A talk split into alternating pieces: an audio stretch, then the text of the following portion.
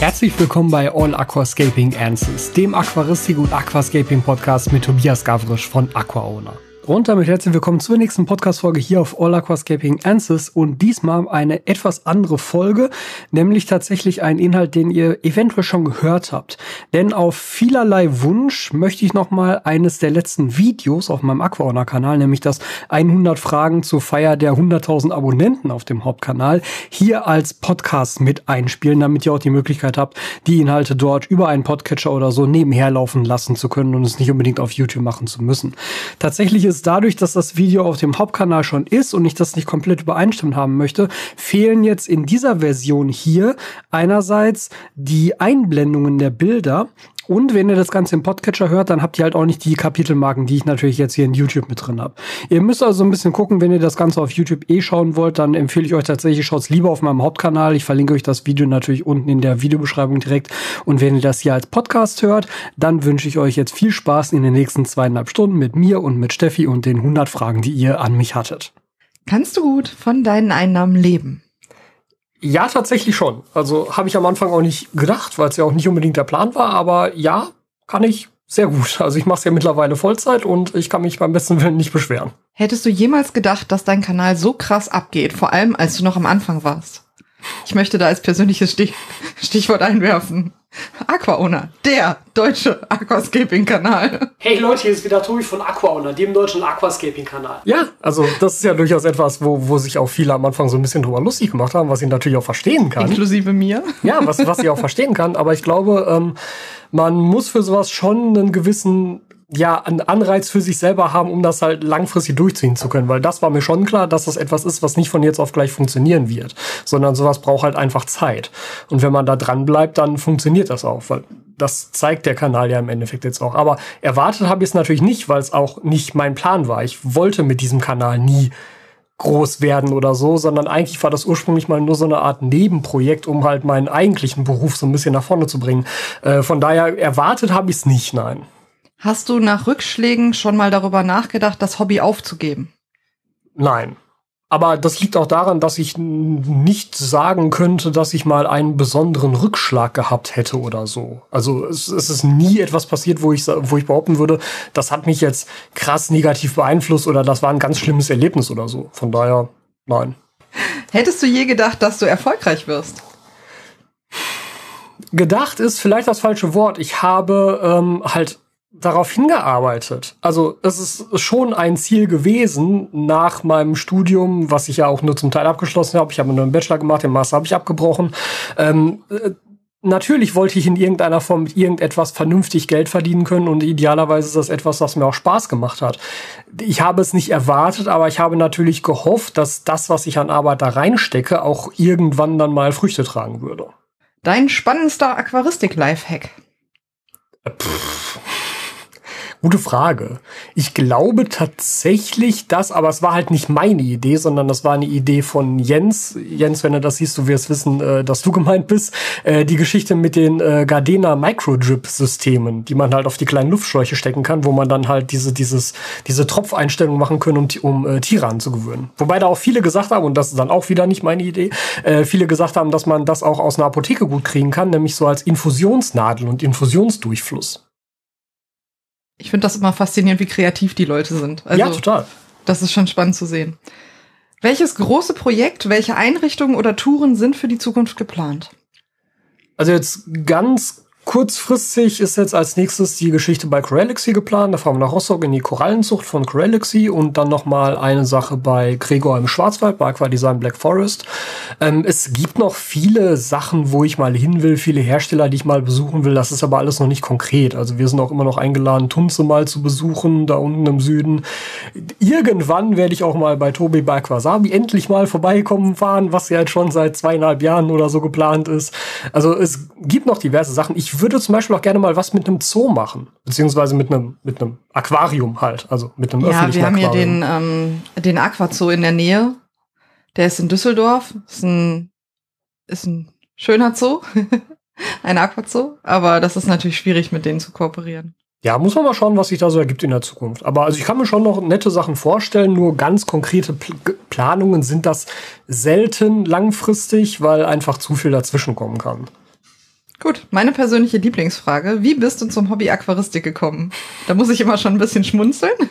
Das Schöne ist, diese Frage kann ich jetzt beantworten, indem ich einfach sage, schaut mal um rechts in der Ecke, da habe ich ein Video dazu gemacht.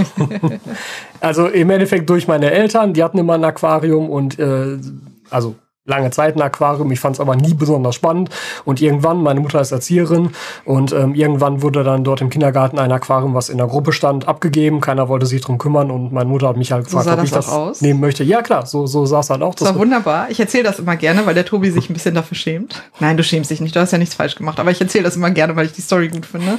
Dann kam der Tobi an. Ich glaube, es war ein kleiner Nano-Cube, oder? Mm, Es war auf jeden 30er Fall ein Cube. Würfel, ein sehr kleiner Würfel, vollgestopft bis oben hin mit Zeug. Ich glaube, in der Mitte war so eine Wurzel und es stand auch noch drin das Ananashäuschen von SpongeBob. Mhm. Es waren noch drin Guppies, es waren Es war alles drin. drin. alles. Und ich weiß noch, zu dem Zeitpunkt hatte Tobi noch ganz wenig Ahnung von Aquaristik. ist schon bestimmt zehn Jahre her. Und da war ich noch der Experte in dieser Beziehung. Du hast mir auch mal Moos gegeben aus deinem Aquarium. ja, genau. Dann habe ich noch gesagt, Tobi, das kannst du doch nicht machen, diese arme Antennenwels. Viel zu klein, viel zu viele, Ich alles zu nicht, kann, viel. kann es sogar sein, dass du den Wels genommen hast? Kann sogar sein, dass ich den genommen habe. Weil ich wüsste zu dem nicht, wo ich ihn Zeitpunkt auch sonst Aquarien, genau. abgegeben hätte. Genau, weil ich hatte ein 80 Zentimeter Aquarium noch zu dem Zeitpunkt. Die großen waren schon weg. Es kann sein, dass ich die Sachen noch Mhm. genommen habe. Mhm. Naja, so hat's angefangen. Ja, so hat's angefangen. Und irgendwie hat's ihm gefallen und irgendwie hat er das dann alles 10.000 Mal besser gemacht als ich und alle anderen. Und dann kam der Kanal. Und jetzt ist es, ist es so passiert. Jetzt hast du die Aquarien und ich nicht mehr. Ja, Und ich habe festgestellt, dass ich alles falsch gemacht habe. Wie das immer so ist. 20 Aber Jahre also- gemacht, alles falsch. deshalb ist das Argument, ich mache das schon so lange, eigentlich nie ein besonders gutes Argument. Ja, man kann es leider auch viele Jahre falsch Ja. machen. Gut, nächste Frage. Wie funktioniert Aquascaping ohne Soil und ohne CO2? eigentlich genauso wie mit Säul und mit CO2. Also Säule und CO2 ist ja erstmal nichts anderes als halt ein zusätzlicher Nährstoffboost für die Pflanzen, die du im Becken hast. Wenn du halt von vornherein deine Bepflanzung so anpasst, dass das Pflanzen sind, die beispielsweise eher langsam wachsen oder relativ wenig Nährstoffe beziehen. Eigentlich kann man sagen, alles, was so in dieser Easy-Kategorie drin ist, also Tropica, Anubias und so weiter, die kategorisieren ihre Pflanzen ja alle meistens so in Easy, Medium, Advanced, also einfach, mittel, schwer. Und wenn du dich an den einfachen Pflanzen hältst, dann sind das auch Pflanzen, die brauchen in der Regel keine zusätzliche CO2-Zugabe und keine besonderen Nährstoffbooster aus dem Bodengrund, was bei Soil dann der Fall wäre. Und dann kannst du natürlich genauso ein schönes Scape einrichten, wie mit allen anderen Pflanzen auch. Was war dein größter Fail in der Aquaristik? Ich Geht möchte, ich möchte vorschlagen, der Versuch mit der Ultricularia. Ja, durchaus. Das hat er ja leider mir ein bisschen überlassen. Also ich- vielleicht war ich auch ein bisschen Teilschuld. Da ist Tobi nämlich für eine Woche weggefahren. Ich glaube, da war dieses YouTube-Camp. Ja. Ich- Ey, du warst auf jeden Fall eine Woche nicht zu Hause und er hat gesagt, zweimal am Tag lüften, einsprühen und als er wiederkam, war das einfach nur noch Matsch. Ja, der, der Dry Start in dem 60er, in dem flachen, ne? Das ja. hat überhaupt nicht funktioniert. Wobei ich natürlich im Endeffekt jetzt, im, jetzt rückblickend auf weiß, dass halt Utricularia auf Säule zu ziehen halt ohnehin eine dumme Idee war. Ja. Und ähm, das hätte man dann anders machen müssen. Also klar war in dem Sinne ein Fail, aber es war halt auch nur ein einziger und der allererste Versuch. Ich tue mich dann immer so ein bisschen schwer, da so von Fails und Fehlschlägen und so zu Ja. reden, weil es ja auch etwas ist, das was man kaputte halt Aquarium vielleicht muss. noch. Mit Mojo damals. Ja, gut, klar, ja. Also, als ich mit, mit meiner vorherigen Partnerin zusammengelebt habe, da ist halt einmal der damalige Kater auf die Abdeckscheibe von einem 55er Skatebus-Tank gesprungen und Abdeckscheibe natürlich kaputt gegangen und Katze lag dann im Becken und alles nass und alles Es ist kaputt. niemandem was passiert, ist außer dem niemandem was Aquarium. passiert, genau. Aber da habe ich dann natürlich zu dem Zeitpunkt gesagt, so das geht halt so nicht und die Katzen gehen dann vor und dann habe ich das Becken halt abgebaut und hatte dann noch ein Jahr oder anderthalb halt kein Aquarium. Ansonsten haben wir immer nette Sachen. Miller hat mal, ist mal von der Lampe gefallen im Livestream. Ja, Ansonsten ist Miller mal mit der Lampe ins Becken gefallen. Wir wissen nicht, was sie gemacht hat. Was war denn das? Die ADA Aquasky? Es war immer die Aquasky. es war Natürlich. immer die Aquasky RGB, aber sie hat es beides mal überlebt. Ja, also Props dafür. Also etwas, was ich noch nie erzählt habe. Die, die ähm, Spezial-Aqua-Owner-Düngung. in dem 60er, also in dem ADA 60P, als ich das als One-Pot-Übergummi aufgezogen habe, da hatte ich ja sehr lange, sehr fiese Algenphasen. Und äh, mit ein Grund dafür, den ich damals absichtlich nicht in die Videos mit reingenommen habe, war, dass, also wir haben ja nur langhaarige Katzen und ähm, es passiert halt ab und zu mal, dass wenn die Katzen aufs Klo gehen durch das lange Fell, dann bleibt halt mal so ein Würstchen im Fell hängen. Und das war bei Miller der Fall. Und wie ihr jetzt gerade schon gehört habt, Miller liegt hier sehr gerne auf den Lampen und fällt dann ab und zu mal mit der Lampe ins Aquarium. Da ist nicht sie mit der Lampe ins Aquarium gefallen, sondern nur dieses Würstchen ist ins Aquarium gefallen. Und ich habe das relativ spät bemerkt, also einen Tag später oder so, wo ich dachte so, was, was, was ist das für eine Aufschüttung da in der Mitte? Das, das, das kann nicht der Bodengrund sein. Was soll das sein? Und da geht man so mit der Pinzette dran und dann zerfällt das halt so ein bisschen und denkst so, das ist nicht gut. und ja, dann äh, halt alles schnell rausgesaugt und mehrere komplette Wasserwechsel hinterher gemacht. Aber da ist natürlich dann einen Tag lang sehr viel, ja, was ist denn da dann so drin? Ammoniak, Ammonium.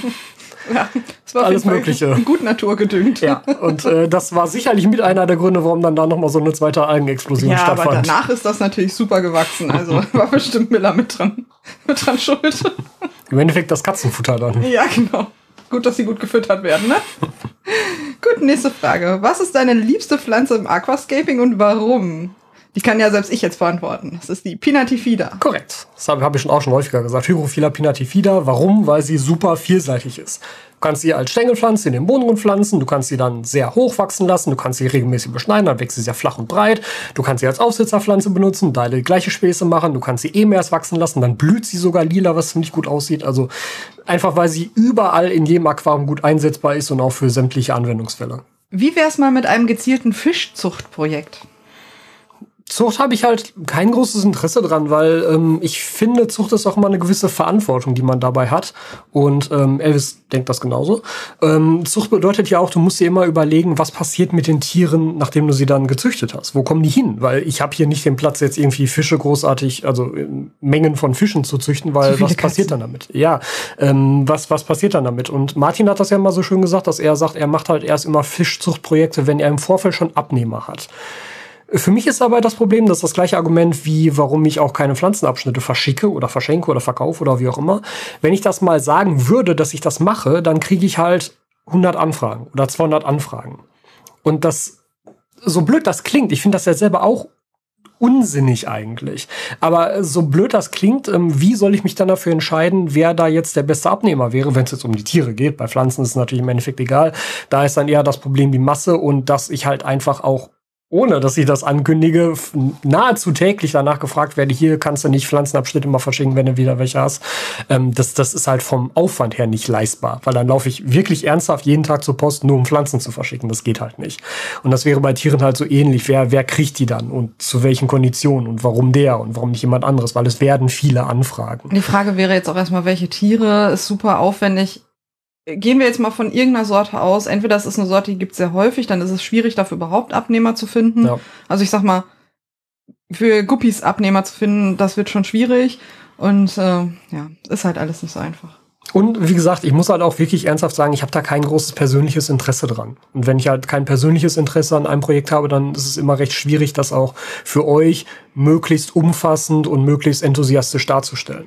Ja, dir geht's immer um die Ästhetik eines Aquariums und nicht darum, dass da Tiere drin sind. Ja. Das ist aber auch einfach so. Das habe ich auch schon immer so propagiert. Das ist halt das, was mir gefällt. Und ich habe, ja, wie gesagt, wenig Interesse an, an Zucht und Das ist bei uns immer genau andersrum. Ich finde nämlich immer die Fische gut und finde den Rest immer langweilig. Immer so, ja, grüne Pflanzen, toll. Ja. Aber die Welse zum Beispiel. die, die, die, die du garantiert noch nie live gesehen hast in diesem Aquarium. ja, man sieht sie halt wirklich nie. selten, das stimmt. Aber wenn man sie sieht, sind sie toll. Geht ähnlich weiter. Wie sah dein erstes Aquascape aus? Also das erste Aquarium, was ich als Aquascape bezeichnen würde, war ein 55er Skateboarding und ich fand ehrlich gesagt, der sah ziemlich gut aus. Ich blende euch mal hier ein Bild ein. Ich bin mir ziemlich sicher, noch ein Bild zu haben. Also hoffe ich, dass ihr jetzt eins eingeblendet seht. Also es war ein 55er Skateboard-Tank und ähm, ja, man, man, man könnte sagen, jetzt würde ich als, als eine Art Island-Style beschreiben mit Eliocaris-Rasen von vornherein. Das war das erste Mal, dass ich Eliocaris hatte und hat direkt gut funktioniert, so als Bodendecker und so. Richtest du dein Biorb R60 wieder ein? Äh, nein, weil das habe ich nicht mehr. Das habe ich, äh, also als es dann lange leer stand und dann habe ich irgendwann oder haben wir irgendwann den Entschluss gefasst, das einfach abzugeben und das steht jetzt in einem Pflegeheim und wird dort täglich äh, begutachtet und bewundert. Tobi hat immer so den Impuls, die Sachen in den Keller zu packen, aber der ist halt leider nicht besonders groß. Ja, und ehrlich gesagt, wenn halt Sachen im Keller stehen, dann kommen sie Kommen da halt auch nie nie wieder wieder raus. raus. Und deshalb wird sowas dann in dem Rahmen ab und zu mal gespendet. Wie kamst du darauf, deine Scapes auf YouTube mit uns zu teilen? weil ich eigentlich ähm, einfach nur lernen wollte, besser im Videoschnitt zu werden. Ich hatte zu dem Zeitpunkt schon mein Gewerbe als Fotograf angemeldet und ich hatte zu dem Zeitpunkt auch schon meinen YouTube-Kanal als Fotograf, wo ich Photoshop-Tutorials gemacht habe, Lichtsetzungstutorials und so weiter. Und ich habe halt gemerkt, ich komme halt aus der Fotorichtung, Video war noch nicht so ganz mein Thema. Ich musste halt irgendwie Video üben. Und statt dann einfach immer irgendeinen Quatsch auf meinem Hauptkanal in Anführungszeichen zu machen, habe ich mir halt überlegt, ich suchte irgendein Thema aus und mach darüber Videos sie müssen halt hochgeladen werden, um halt einerseits Feedback bekommen zu können und andererseits aber auch die Möglichkeit zu haben, sich halt selber einen gewissen sozialen Druck zu setzen. Das hilft mir persönlich immer, wenn ich irgendwelche konkreten Zielvorgaben sozusagen habe.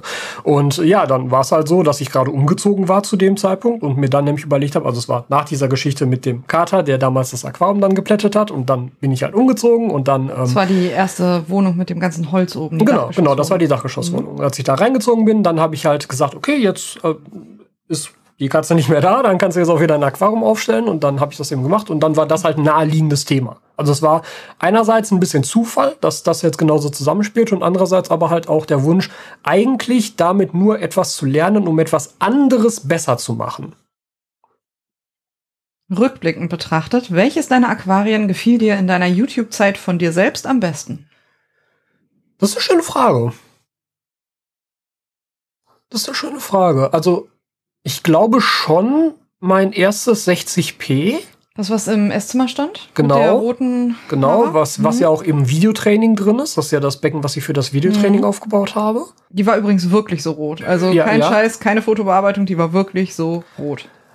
Und aber auch das 120F. Also das 120F war am Ende halt einfach nur anstrengend, weil einfach viel zu viele schnell wachsende Stängelpflanzen für ein viel zu flaches Becken. Aber das hatte zwischendurch so ein paar Wochen, wo es halt wirklich genauso aussah wie im Vorfeld in meiner Vorstellung. Und dieses Bild habe ich noch so im Kopf.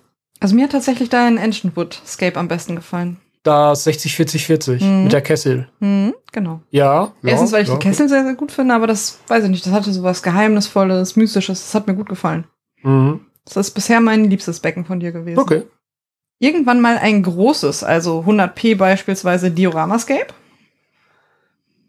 Hm. Ich wäre dafür. Ja, ich eigentlich auch, aber nur unter der Voraussetzung, dass ihr dann keine anderen Aquarium habt, die, die ich noch pflegen muss. Ja. Weil das ist immer das, was mich persönlich davon abhält. Es geht halt nicht, also es ist, es ist halt schon ein Unterschied, ob ich das hobbymäßig mache und halt da die Energie reinstecke oder ob das halt auch gleichzeitig noch der Job ist wo dann die Energie reinfließt, weil einfach mittlerweile sehr, sehr viel Zeit in Dinge fließen, die ihr gar nicht seht, die nichts mit YouTube zu tun haben, die nichts mit Videos zu tun haben, sondern sehr viel drumherum einfach Zeit frisst. Und das nimmt einfach auch Zeit von Aquarien weg. Ich habe ja nicht ohne Grund jetzt aktuell auch schon ein bisschen reduziert im Endeffekt. Also ich habe jetzt noch ja. eins, zwei, drei, vier aktive Aquarien hier stehen. Man muss halt auch sagen, wenn das das Hobby ist und man hat das zu Hause in der Wohnung und man hat halt mal vier, fünf, sechs Wochen keine Zeit, dann macht man es halt einfach nicht. Aber hier auf dem Kanal du musst dir die ganze Zeit zeigen, es ist oft jemand hier, dann wird halt einfach auch erwartet, dass die Aquarien so aussehen wie in den Videos, ja. was natürlich verständlich ist, aber dementsprechend müssen die gemacht werden. Ja. Ob man will, ob man gerade Zeit hat, ob man das sonntags nachts irgendwann um 23 Uhr macht oder montags morgens um 5, weil man es sonst nicht hinkriegt. Da geht Zeit rein. Genau, und deshalb, also ich hätte schon Bock auf so ein sehr aufwendiges Aquarium, aber wie gesagt, halt nur unter der Prämisse, dass dieser Aufwand dann halt auch nur da reinfließt und das sehe ich halt aktuell noch nicht. Weil noch, dafür Betonung halt. Auf noch. Naja, klar. Also, weil aktuell denke ich, es macht mehr Sinn, verschiedene Aquarien hier zu haben und auch verschiedene Themenbereiche damit abdecken zu können und halt Einrichtungen auch immer mal wieder zeigen zu können, weil Einrichtungen sind natürlich so mit das Spannendste bei so einem Scape. Ähm, was dann natürlich, wenn ich halt jetzt nur eins hier stehen hätte, dann nicht mehr der Fall wäre. Ich meine, das 100p steht ja schon da. Das wäre ja verwendbar für sowas. Ne? Aber ja, also zurzeit noch nicht. Eine deiner Lieblingsfragen. Was ist dein Lieblingsfisch? Ich finde immer, dass ich diese Frage nicht beantworten kann, weil ich einfach zu wenig Fische kenne und zu wenig Fische bisher selber gehalten habe. Von den Fischen, die ich bisher selber gehalten habe, würde ich aktuell tatsächlich sagen, der Hyphesobulcum melanosticus, also der blaue Tapajos-Salmler, weil er sich schon selbst vermehrt hat in dem Becken. und weil ich ihn tatsächlich auch, also. Die Ansprüche sind offensichtlich sehr hoch bei Tobi. naja, und er ist halt ähm, nicht ganz so klein. Also für so einen Schwarmfisch ja schon relativ groß. Fisch, man, ja. man sieht ihn halt vernünftig, anders als so diese ganzen Mikrofische, die ich ja auch schon mal hatte. Auch alles nette Fische, also die Brigitta Brigittaes oder sowas. Ähm, aber aber halt sehr, sehr klein und dann auch manchmal irgendwie schwer zu beobachten oder schwer zu sehen. Ähm, klar, die Honigkurami ist auch irgendwie nett, die Kampffische waren auch mal schön. Klar, es waren auch mal tolle Tiere. Mir fällt es jetzt ja schon schwer, mich darauf festzulegen bei den wenigen Fischen, die ich irgendwie kenne. Von daher, also ich würde jetzt einfach mal sagen, um halt eine Antwort zu haben, der Hyphessobryco melanostikos, aber ganz im Ernst, wenn ihr das Video jetzt in einem Vierteljahr oder in einem halben Jahr seht, wird sich die Antwort wahrscheinlich auch wieder geändert haben. Tobi steht einfach nicht so auf Fische. Äh, es geht ähnlich weiter. Planst du irgendwann größere Aquarien, egal ob Biotop oder Scape, also so 500 Liter aufwärts? Also 500 Liter kann ich mir jetzt spontan gerade nicht vorstellen. Ich wäre da schon wieder voll für. Ja, ne, aber das Bin so richtig dafür. Es ist halt auch immer der Punkt Pflege und bei 500 Litern kommt auch das, das Problem Statik Ja, mit ins Spiel. Nicht in dieser Wohnung. Auf gar weil, keinen weil Fall. dann hast du ja eine Bodenbelastung, die über 500 Kilo liegt und, und wir dann. haben völlig schiefe Böden, das können Ja. wir hier nicht machen. aber ich meine, gut, in, in einem Erdgeschoss oder so. Ähm, Ja, vielleicht Wäre irgendwann in Zukunft, möglich? aber zumindest jetzt nicht aktuell. also ich muss sagen, ich könnte mir eher noch so ein großes Meerwasserbecken vorstellen. Ja. Zurzeit. Hat ja auch niemand gesagt, dass es Ja. kein Meerwasser sein darf. Weil gerade Meerwasser stelle ich mir nämlich da auch toll vor. Also ganz generell, äh, ich das verrate das, ließe jetzt einfach, wir überlegen auch ein größeres Meerwasser zu machen. Ja. Oder noch ein zweites, weil das Meerwasser gefällt uns beiden so gut, dass es auch, ich sag mal, relativ wenig pflegeaufwendig im Vergleich zu anderen Aquascapes, nicht allen, aber anderen. Also das gefällt uns so gut, da sind wir schon am überlegen. Und das wäre halt auch der Punkt, gerade so ein großes Meerwasser kannst du halt wirklich komplett durchautomatisieren. Mhm. Also da wäre wirklich der dauerhafte Pflegeaufwand sehr, sehr gering, auch wenn der finanzielle Aufwand im Vorfeld einmal sehr, sehr hoch wäre. Da müsste man dann schauen. Was magst du an deiner Selbstständigkeit am meisten und was am wenigsten? Am meisten mag ich, dass ich wirklich das mache, was ich will. Also das klingt immer so so Kindisch. Ja, oder oder oder oder nach so einer Traumvorstellung, aber es ist ernsthaft so. Also, wenn ich morgens aufstehe und eigentlich war der Plan, boah, du musst jetzt noch ein Video machen, du musst jetzt noch irgendwie den anrufen, du musst noch diese drei Mails beantworten. Wenn mir morgens nicht danach ist, dann mache ich das nicht. Und dann mache ich das halt vielleicht im Laufe des Tages irgendwann anders, weil ich dann denke, oh komm, jetzt kannst du das mal machen. Oder du machst es halt am nächsten Tag.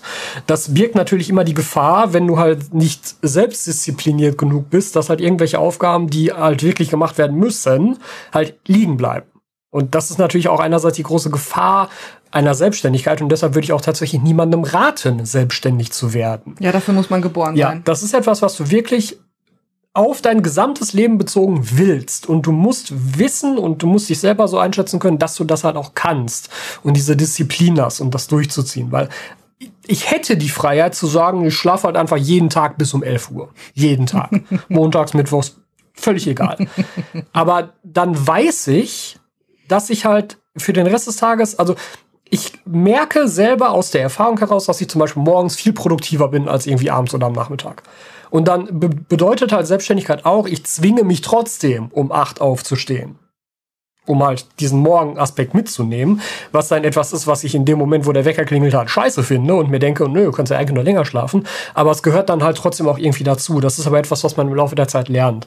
Ähm, das ist sicherlich der größte Vorteil und das, was mir auch am meisten gefällt, weil ich habe ja auch eine völlig freie Zeitgestaltung, was zum Beispiel Ausflüge angeht, was Urlaube angeht. Also ich muss halt nicht in den Man muss großen jetzt Ferien dazu sagen, wegfahren. dass wir genau einen Urlaub gemacht haben in den fünf Jahren Beziehung. Also neun Tage. Ja, einen, einen längeren, aber wir sind Ja. halt viel immer mal so für Tagesausflüge weggefahren. stimmt. Und das ist halt eine Sache, wir können halt mittwochs für einen Tagesausflug wegfahren. Mhm. Ne? Und das ist natürlich eine Freiheit, die ein normaler Arbeitnehmer nicht hat. Ja. Das ist ganz klar. Was mir am wenigsten gefällt, ist halt das hohe Risiko, was das mit sich bringt. Weil das musst du einerseits mental abfedern können und andererseits aber auch in der Lage sein, das halt wirtschaftlich abfedern zu können. Weil etwas, was ja halt wenig bekannt ist, wenn du nie selbstständig warst. Ich nehme hier alles an Einnahmen ein und es fließt alles an Einnahmen auf mein Konto.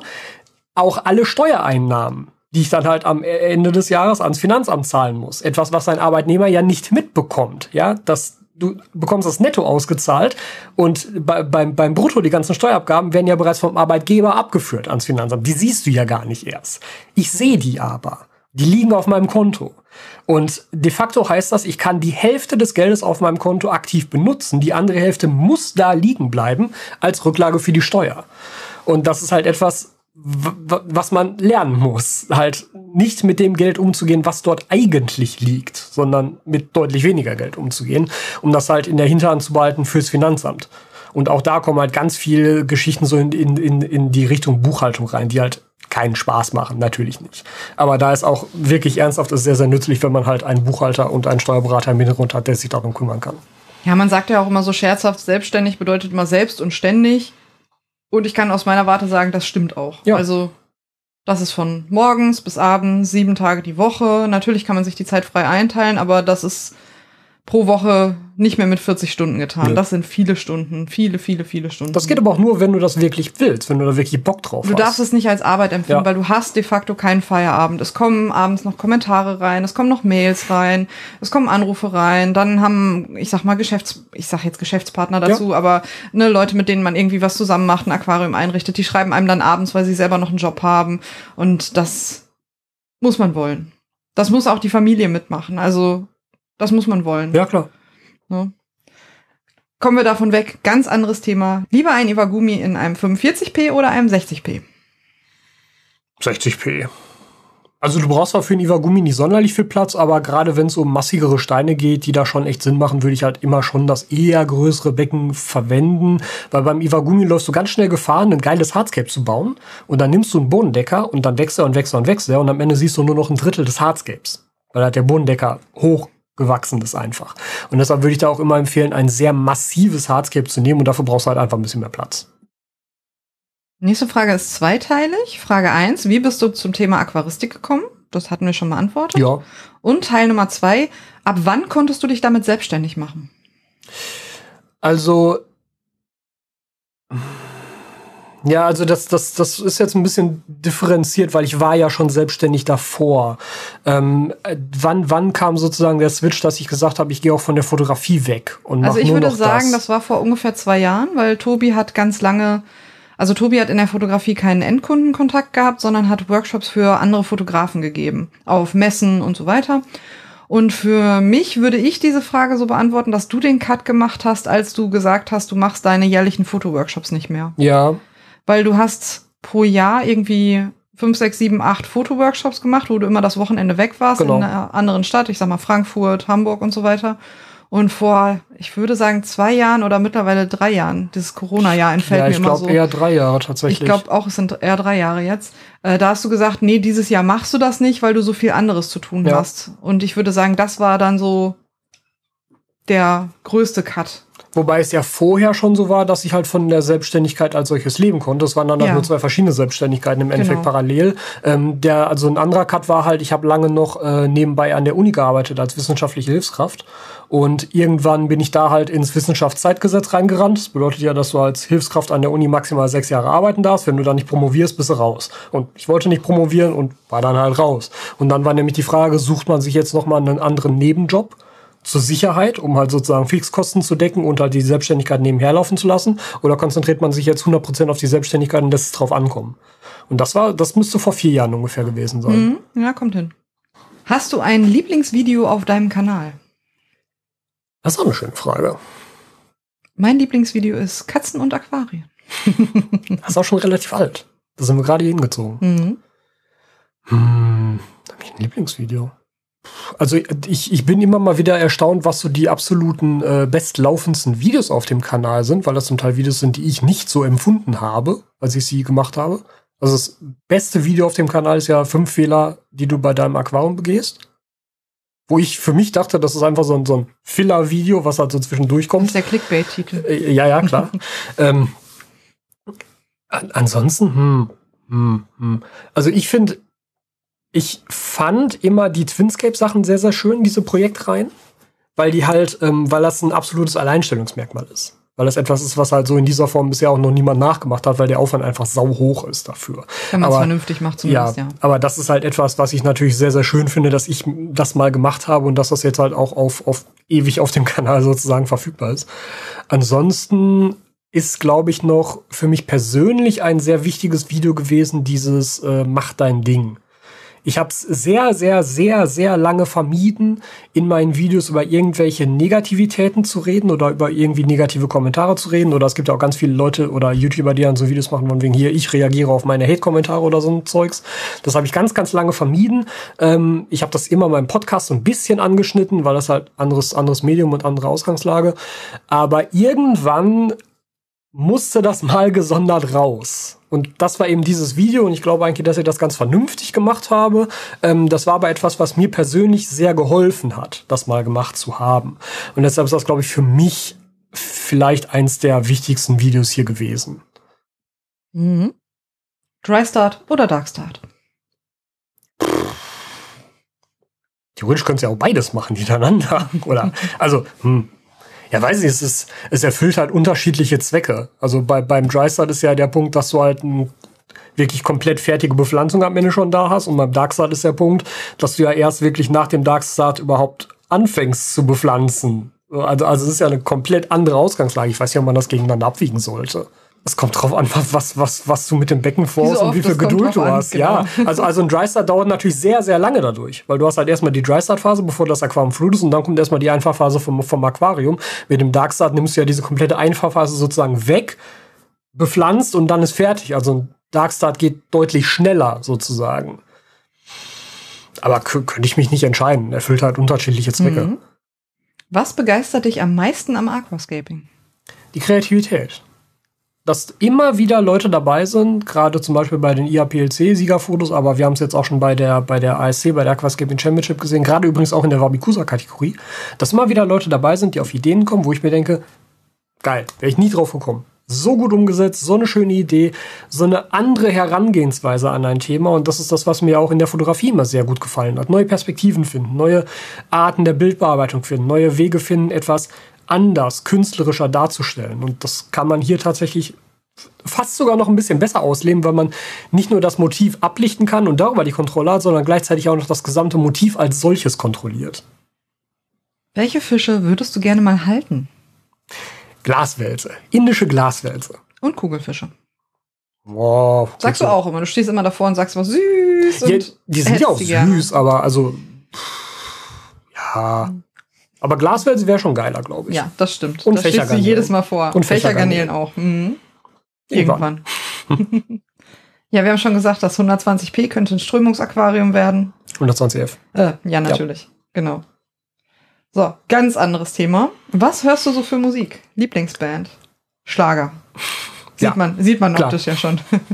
Also Lieblingsband kann ich tatsächlich nicht sagen, weiß ich nicht, hätte ich nicht, könnte könnte ich nicht beurteilen. War mal eine Zeit lang Disturbed, war auch mal eine Zeit lang Slipknot, war auch mal eine Zeit lang Linkin Park. Kann ich aber jetzt wirklich nicht mehr, nicht mehr sagen. Aber halt Metal als Grundrichtung. Man muss jetzt aber auch dazu sagen, dass Tobi für seine Videos am allerliebsten Trap verwendet. Das ist richtig. Also Hip-Hop und Trap ist halt mega gut zum Schneiden. Also das ist halt wunderbar, um darauf Sachen zu Nein. schneiden. Und wenn Tobi arbeitet, dann hört er total gerne so Elektro-Entspannungsmusik. Ja, Death Punk ist natürlich auch sehr gut. Mhm. Wie viele Stunden die Woche investierst du alleine für die Pflege und Reinigung deiner Aquarien? So ein, ein Arbeitstag, würde ich sagen. Mhm. So acht Stunden, sechs bis acht Stunden. Ja. Meistens ist sonntags hier immer der Pflegetag. Ja, Steht Tobi morgens auf und läuft den ganzen Tag mit einem Eimerchen und einem Schlauch durch die Wohnung. ja. Dann liegen wieder überall die Schläuche von der Osmoseanlage rum. Ja, es ist furchtbar. das Badezimmer ist nicht nutzbar. Meine guten Salatschüsseln sind alle weg. Ja. Genau das. Wenn du in einem Scape nur eine Stängelpflanze benutzen darfst, welche wäre das? Nur eine Stängelpflanze. Ich würde jetzt auf Rotalla tippen. Ja, die Frage ist jetzt, nur eine Stängelpflanze als einzige Pflanze im Aquarium oder nur eine Stängelpflanze als einzige Stängelpflanze im Aquarium? Ja, hast du direkt zwei Fragen daraus gemacht. Guck Also wenn es wirklich nur, eine Frage. wenn es wirklich nur eine Pflanze sein dürfte, dann würde ich, obwohl sie halt nicht, also nicht nur als Stängelpflanze zählt, aber wieder auf Hy Hyrophila pinatifida zurückgehen, weil du kannst ja als Stängelpflanze benutzen. Aber man hat halt gleichzeitig noch die Option, hm? Cheetah. ja, aber man hat eben gleichzeitig noch die, noch die Option, sie als Aufsitzer zu benutzen und man kann sie sehr platt halten, wenn man will. So, ähm, ansonsten Sneaky Tobi. Ja, ich meine, Rotalahara ist halt einfach super variabel. Mhm. Je nachdem, wie ich sie dünge oder wie ich sie beläute, habe ich sie fast grün bis fies knallrot. Mhm. Ich kann sie relativ klein halten. Ähm, jetzt hier, äh, Thomas hat das ja jetzt schon häufiger gemacht, dass er halt Rotalahara als Aufsitzerpflanze in einem Bonsai benutzt hat, um damit sozusagen um die Baumkrone zu machen. Geht auch. Also, ja, wahrscheinlich, wahrscheinlich so. Ist das Aquascaping jemals langweilig für dich gewesen? Ähm, tatsächlich ist es jedes Mal immer wieder langweilig. Das ist der Grund, warum ich halt die Becken so häufig wechsle. Also, aber das ist es, es ist halt nicht als solches langweilig. Also das Hobby ist natürlich nicht langweilig, aber mir wird halt ein Aquarium schnell langweilig. Das, also ich, ich habe das ja auch schon ein paar Mal erklärt. Deshalb stehen die Layouts nicht sonderlich lange, weil irgendwann, ich finde halt am spannendsten den, den Kreativprozess, den Entstehungsprozess und diese Phase, bis es dann auf dem Stand ist, wo man es gerne hätte. Also ich wäre eigentlich ein guter Wettbewerbscaper, wenn ich Bock darauf hätte, so aufwendige Scapes zu machen, die für Wettbewerbe geeignet wären. Aber es, es ist halt, irgendwann ist halt der Punkt erreicht, wo du weißt und wo du dem Becken ansiehst, okay, es wird nicht mehr besser. Ich kann das jetzt auf dem Stand halt halten von mir aus, aber es wird nicht mehr besser. Es findet kein Fortschritt mehr in dem Aquarium statt. Und dann ist für mich meistens der Punkt erreicht, wo ich sage, ja gut, dann mach mal lieber was Neues. Damit es halt für mich spannend bleibt, weil ich halt gar nicht erst in die Verlegenheit kommen will, dass es langweilig wird. Weil dann ist auch wieder der Punkt, ähm, wenn mich das langweilen würde, hätte ich keinen Bock mehr auf die Pflege hätte ich keinen Bock mehr, da vielleicht Videos drüber zu machen. Und das ist halt dann für alle Beteiligten nicht gut. Ja, man merkt Leuten auch an, wenn sie keinen Spaß mehr daran haben. Ja. Dann kannst du es auch nicht mehr leidenschaftlich vermitteln. Was war dein schlechtestes Scape? Das mit der Utricularia, was nie existierte. Mhm, der Brei. auf, auf, in, in, in dem Sinne. Hm. Ja, deine ersten. Also, nee, also was, ich, was, was tatsächlich auch noch im Endeffekt blöde war, war das, was ich äh, in dem 40 Zentimeter Becken gemacht habe, nachdem das das Wettbewerbsbecken für den ENAC gewesen ist. Da hatte ich so eine riesige, quasi dreieckige Wurzel drin, die auch oben drüber ging, mit der Athletis Cookie da drüber. Auf jeden Fall dieses Becken, da hatte ich eh, erstmal ewig lange Kieselalgen drin, also bestimmt acht Wochen. Und als die dann endlich weg waren und das Becken so einigermaßen lief, fand ich das Layout wirklich scheiße. und deshalb stand das auch echt nicht lange und da hatte ich auch keine, keine, keine große Freude dran. Diese Wurzel war auch super unpraktisch für die Pflege. Also ja, es ist mal toll, so eine massive Wurzel, die aus so einem kleinen Becken rausragt, aber es ist halt für die Pflege der Horror. Äh, und ähm, ja, also das war auch so die Erkenntnis, ein Becken in Zukunft mehr auf Pflegeleichtigkeit hier zu machen, weil ich muss es halt machen. Und deshalb fiel das dann so ein bisschen raus. Ja, das Wettbewerbsbecken. Das war ja auch beim Umzug hierhin, ne? Ja, das war jetzt vor ungefähr drei Jahren, als wir umgezogen sind. Da hatte Tobi in seiner alten Dachgeschosswohnung das Enak-Becken schon angezogen, mhm. sag ich jetzt mal. Also das stand schon da und es war schon am Wachsen und es war relativ kurz auch vor dem Wettbewerb. Mhm. Und es musste jetzt natürlich umziehen, weil wir ja umgezogen sind. Und um dann das Hardscape und so weiter zu schützen, weil das konnten wir jetzt nicht leer machen wegen dem Wettbewerb, hatte Tobi da Styropor reingetan, so kleine Styroporkügelchen, die er von weiß Gott wo hatte. Von, ja, aus irgendeinem Paket. Von irgendeinem Paket, weil wir waren ja, wie gesagt, mitten im Umzug. Das Problem war, es war aber kein Styropor, sondern es war diese umweltfreundliche Alternative aus, aus Maisstärke. Und das Ganze verwandelte sich dann in den wenigen Minuten, die wir hier für den Umzug hierhin gebraucht, äh, gebraucht haben, in Pudding. Also wirklich, es war ein Desaster. Ja. So alles klebrig und schleimig. Und ich glaube, du hast zwei oder drei Tage gebraucht, um davon die Reste rauszukriegen. Ja, ich habe das Becken dann im Endeffekt im Badezimmer aufgebaut, direkt neben der Badewanne ja. und halt, ich glaube, vier oder fünf Stunden lang dauerhaft Wasserwechsel gemacht, um das Zeug da rauszusaugen. Weil du hast ja auch kein Volumen in dem Becken. Es nee. hat 28 Liter. Ja, dann füllst du da Wasser rein, saugst an einer Stelle so ein bisschen ab, dann ist das Becken direkt wieder leer. Musst direkt wieder nachlaufen lassen. Die haben wir auch Tage später noch immer wieder gefunden, ja, ja. überall. Und da sind auch einige Pflanzen dann drüber hinweg eingegangen. Aber also insgesamt muss man sagen, für den Schaden, den es hätte anrichten können, ist es noch ganz gut verlaufen. Ja, Gott sei Dank. Auch gut, dass wir nicht so weit weggezogen sind. Ja, ist vor, aber der Grund, warum ich in dem Video nämlich ja. vorher gezeigt habe. Übrigens, es gibt Unterschiede bei diesen Dingern. Das eine löst sich in Wasser auf, das Exakt andere nicht. Das. Also, Testet das vorher, weil genau. ich habe es nicht vorher getestet. Langjährige Zuschauer werden es noch kennen. Ja. Aus Schaden wird man klug. Hoffentlich aus deinem Schaden, nicht aus dem Schaden, den die anderen auch noch bei sich hatten. Ja. Mit welchem Stein würdest du gerne mal arbeiten, der kein Standardstein ist? Hm. Zählt der Glimmerrock schon als Standardstein? Das ist jetzt die Frage, was ist ein Standardstein? Ne? Ja, sowas wie Lava. Ja, also ich hätte jetzt auch so Lava-Mini-Landschaft oder Mini sowas im Kopf, aber irgendwas. wo ist dann die Grenze zum nicht mehr Standardstein? Ja, ich muss sagen, die, die, die, die äh, Juris jetzt bekommen hat, finde ich schon ziemlich geil. Hakai Stones heißen die, glaube ich, aus Japan. Das ist so ein bisschen wie Lava, aber nicht mit so ganz vielen kleinen, also Porositäten, sondern mehr so eine Art Brocken mit so vier, fünf Porositäten. Ich weiß nicht, wie ich das besser beschreiben soll. Sieht so ein bisschen aus wie so ein platter Fußball. Du machst einem das so richtig schmackhaft. Ja. so ein platter Fußball. nee, aber also, also finde ich von der Struktur schon ganz cool.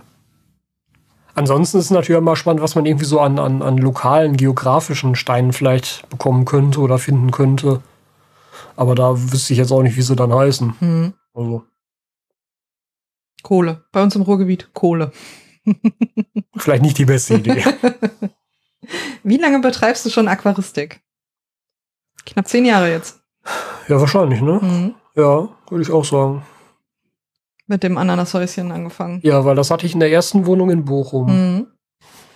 Gehen wir in die Zukunft. Wo siehst du dich in zehn Jahren? Sehr wahrscheinlich nicht mehr hier vor der Kamera. Sagt Darum, er jetzt. ja, ja. Er hat auch immer gesagt, er will kein jetzt. Meerwasser und keine Fische. Ja, klar.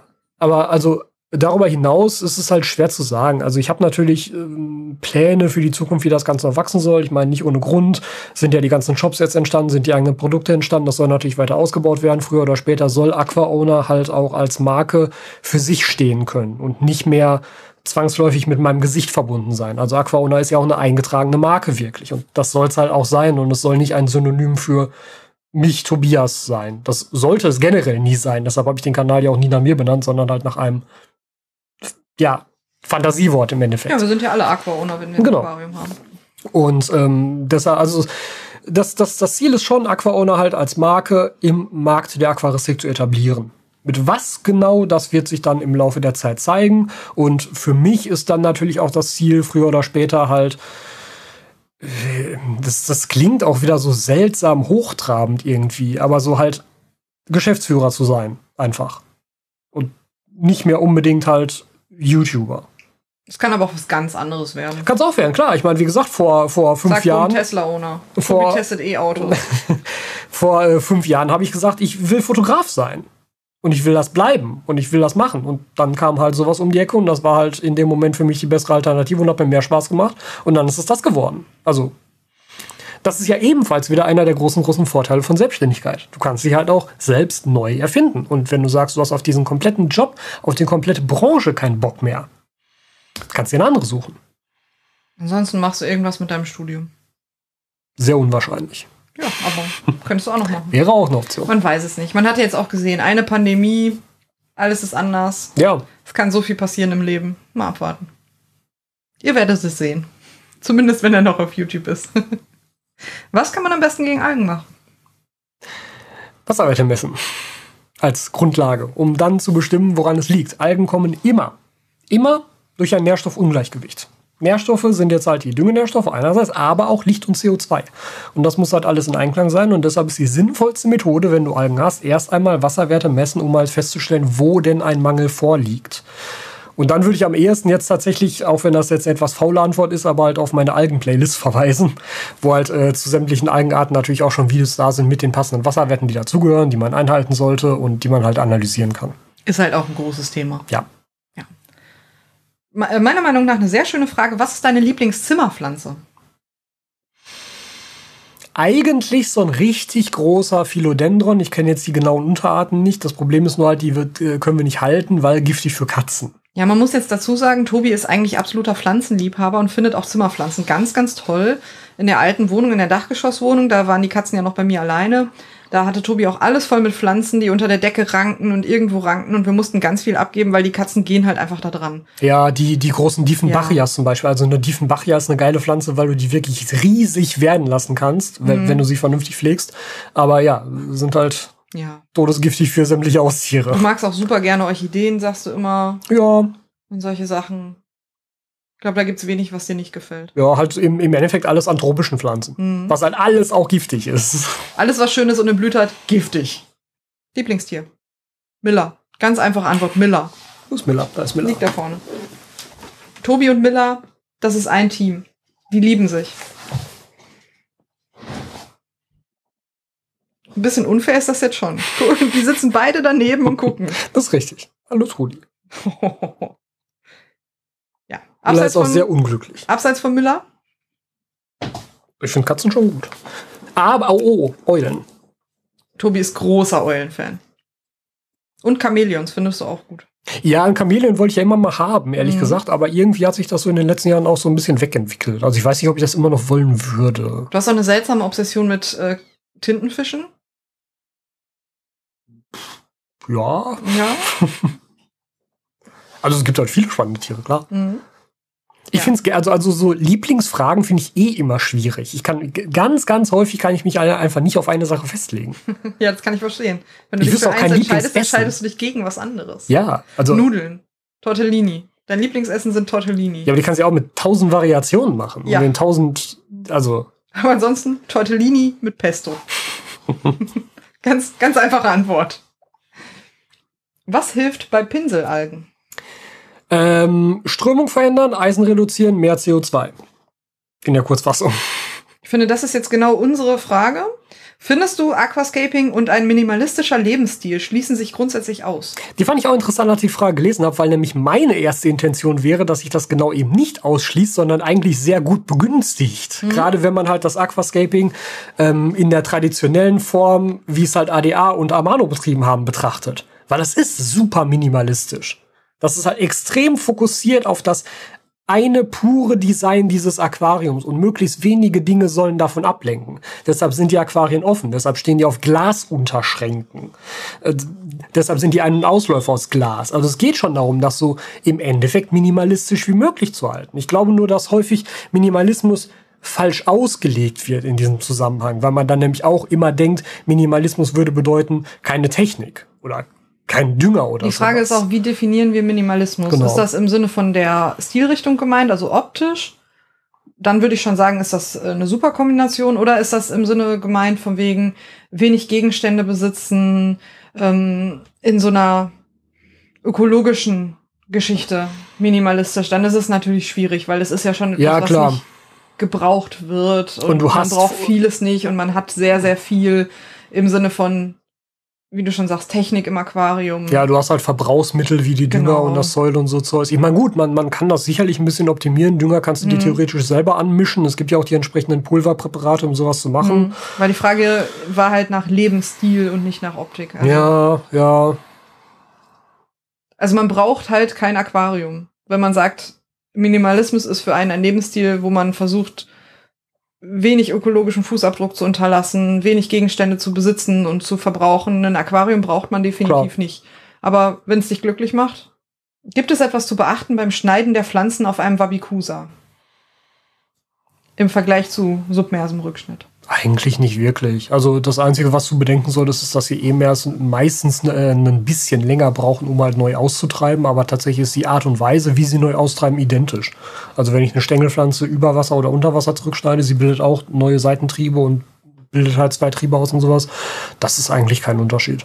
Wirst du mal, beziehungsweise hast du Interesse, ein normales Aquarium zu machen? Eigentlich nicht, nein. Es liegt halt auch daran, dass dir Fische halt nicht so gut gefallen. Ja, und du sagst, und, das Design ist dein Genau, also es, es, es geht mir dabei wirklich sehr, sehr, sehr um die Optik. Das ist mir sehr wichtig. Das war mir als, also, ne, das hat halt auch viel mit dieser Fotografiegeschichte und so zu tun. Ich finde halt visuelle Kunstformen sehr, sehr, sehr ansprechend in jeglicher Form.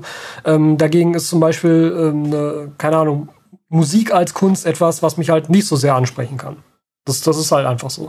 Und ähm, deshalb Der Mensch ist doch ein Augentier. Ja. Äh, und, und, und deshalb wüsste ich nicht, warum ich das machen sollte. Weil das halt etwas wäre, wo ich von vornherein wüsste, dass mir das nicht so viel Spaß macht und nicht so gut gefällt, wie halt ein Escape, was daneben stehen würde. Mhm. Verkaufst du auch Rückschnitte? Hatten wir vorhin schon einmal kurz angesprochen? Nein. Weil das, also das ist halt einfach vom Aufwand nicht leistbar. Das kann ich nicht machen. Wenn ich das mache, hätte ich halt einen Pflanzenshop. Also, Man muss jetzt auch dazu sagen, dass wir sehr viele Pakete empfangen und versenden durch Tobis Job. Und der Postbote gibt uns Bescheid, wenn er mal im Urlaub ist. Das heißt schon was. ja, Also der Postbote und wir, wir sind auf Du und äh, wir werden vorgewarnt, wenn er mal eine Woche nicht da ist und das hat Gründe und das, das geht nicht.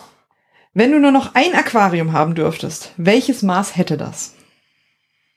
ich finde so ein 60er schon gut. Das ist so ein schönes Mittelmaß. Klassisch. Man Hm. kann schon mal Tiere drin halten, man hat aber auch genug Platz, um halt so ein Layout zu machen. Vielleicht dann eher in so Richtung 60, 40, 40 statt 60, 30, 36, also so ein bisschen mehr Tiefart.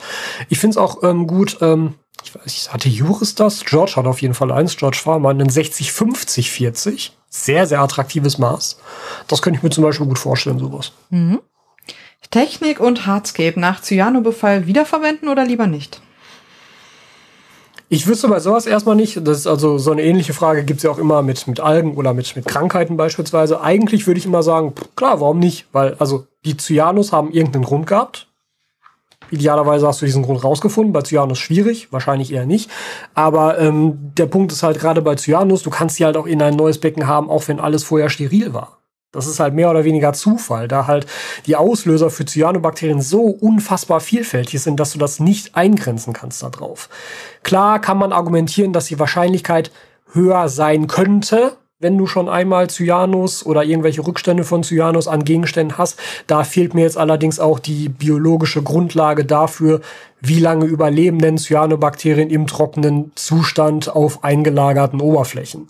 Also, das kann ich nicht beurteilen, das weiß ich nicht. Ich wüsste auch nicht, ob es dafür wirklich Studien gäbe, wo man das nachschauen könnte. Und deshalb halte ich ehrlich gesagt die Wahrscheinlichkeit dafür, dass du mit diesen Produkten, wenn du sie dann mal länger aus dem Wasser raus hattest oder ohne die Sachen, eigentlich für identisch. Warum sind Weißglas-Aquarien in der Aquaristik beziehungsweise im Aquascaping das Maß aller Dinge? Ich würde ja eigentlich sagen, dass Acrylaquarien das Maß aller Dinge sind und nicht Weißglas. Ähm, naja, es geht halt mal wieder um die Optik. Und ähm, Weißglas ist halt klarer, also transparenter. Die Lichtdurchlässigkeit ist höher und nee, die die Lichtdurchlässigkeit ist nicht unbedingt höher, aber die Farbtreue ist besser, weil halt Weißglas weniger verfärbt. Ähm, Weißglas hat einen geringeren Eisenanteil oder Eisenoxidanteil. Ich bin jetzt kein Glaser, wenn Glaser dabei sind, bitte beschweren in den Kommentaren. Ähm, dieser Eisen- oder Eisenoxidanteil macht halt das Floatglas, also das etwas billigere Glas, leicht grünlich. Das ist aber ein Effekt, den man auch nur dann sieht, je dicker das Glas wird. Also bei einem 6 mm Aquarium wirst du, wenn du frontal durch die Scheibe kaust, sehr wahrscheinlich keinen Unterschied sehen. Wenn man die direkt nebeneinander stellt, sieht man das tatsächlich. Wenn Beim man, Twinscape sah richtig. man das ein bisschen. Wenn, wenn man sie direkt nebeneinander stellt, kann man diesen Unterschied wahrnehmen, Mhm. ja, aber es ist nicht so, dass du jetzt durch ein Floatglasbecken guckst bei 6 mm oder 8 mm und denkst, boah, das ist aber, das ist aber fies. Das ist aber, Das ist aber grünes. Wasser. Mhm. Genau. Wenn wenn du halt so eine, weiß ich, 20 Zentimeter Scheibe hast, das ist vielleicht ein anderes Thema. Dann wirst du das auf jeden Fall sehen. Vielleicht sogar auch schon bei 10, 12 Millimeter.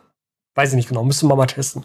Ähm, es geht vor allem aber auch um die Kanten, weil die sind deutlich grünlich bei Floatglas und die sind halt bei einem guten Klarglas, ähm, bei einem guten Weißglasbecken sind die halt eher so hellbläulich. Das wirkt irgendwie Man hat nicht netter. so einen Rahmen da drum, finde Ja. ich. Also ich mag das ja ganz gerne, wenn das dunkel ist, gerne auch mit schwarzem Silikon, weil das so einen Rahmeneffekt hat. Aber Mhm. den hast du dabei nicht. Das wirkt wie ein Ausschnitt aus etwas, der so mitten im Raum Genau. steht. Und das ist nicht so klar begrenzt. Und das hättest du bei Acryl noch extremer. Mhm. Also bei Acryl ist das noch krasser und noch klarer und noch weniger farbverfälscht. Aber dementsprechend sind Acrylaquarien, wenn du sie in der gleichen Größe baust, halt immer auch doch noch mal deutlich teurer. Auf die Acrylbecken warten wir übrigens noch. Also das äh, liegt gerade an Corona und nicht an uns. Warum hast du mit YouTube angefangen? Ähm, ja, hat, hatte ich vorhin ja schon einmal kurz angerissen, im Endeffekt, um halt. Obwohl, nee, ist es ja gar nicht. Wenn es nur darum geht, warum habe ich mit YouTube angefangen? Weil ich denke, dass es eine sehr gute Lernplattform ist. Das ist wirklich der Hauptgrund gewesen. Weil ich halt, wie gesagt, angefangen habe als Fotograf und mir schon von vornherein klar war, ich finde Endkundenkontakt blöde, ich will nichts mit Kunden zu tun haben, das ist immer nervig. Sondern ich will halt was mit anderen Fotografen zu tun haben und denen halt im Endeffekt dabei weiterhelfen, halt ihre, ihre Kunst ausleben zu können, weil ich das ja auch wollte. Und so konnte man das alles irgendwie sehr schön kombinieren.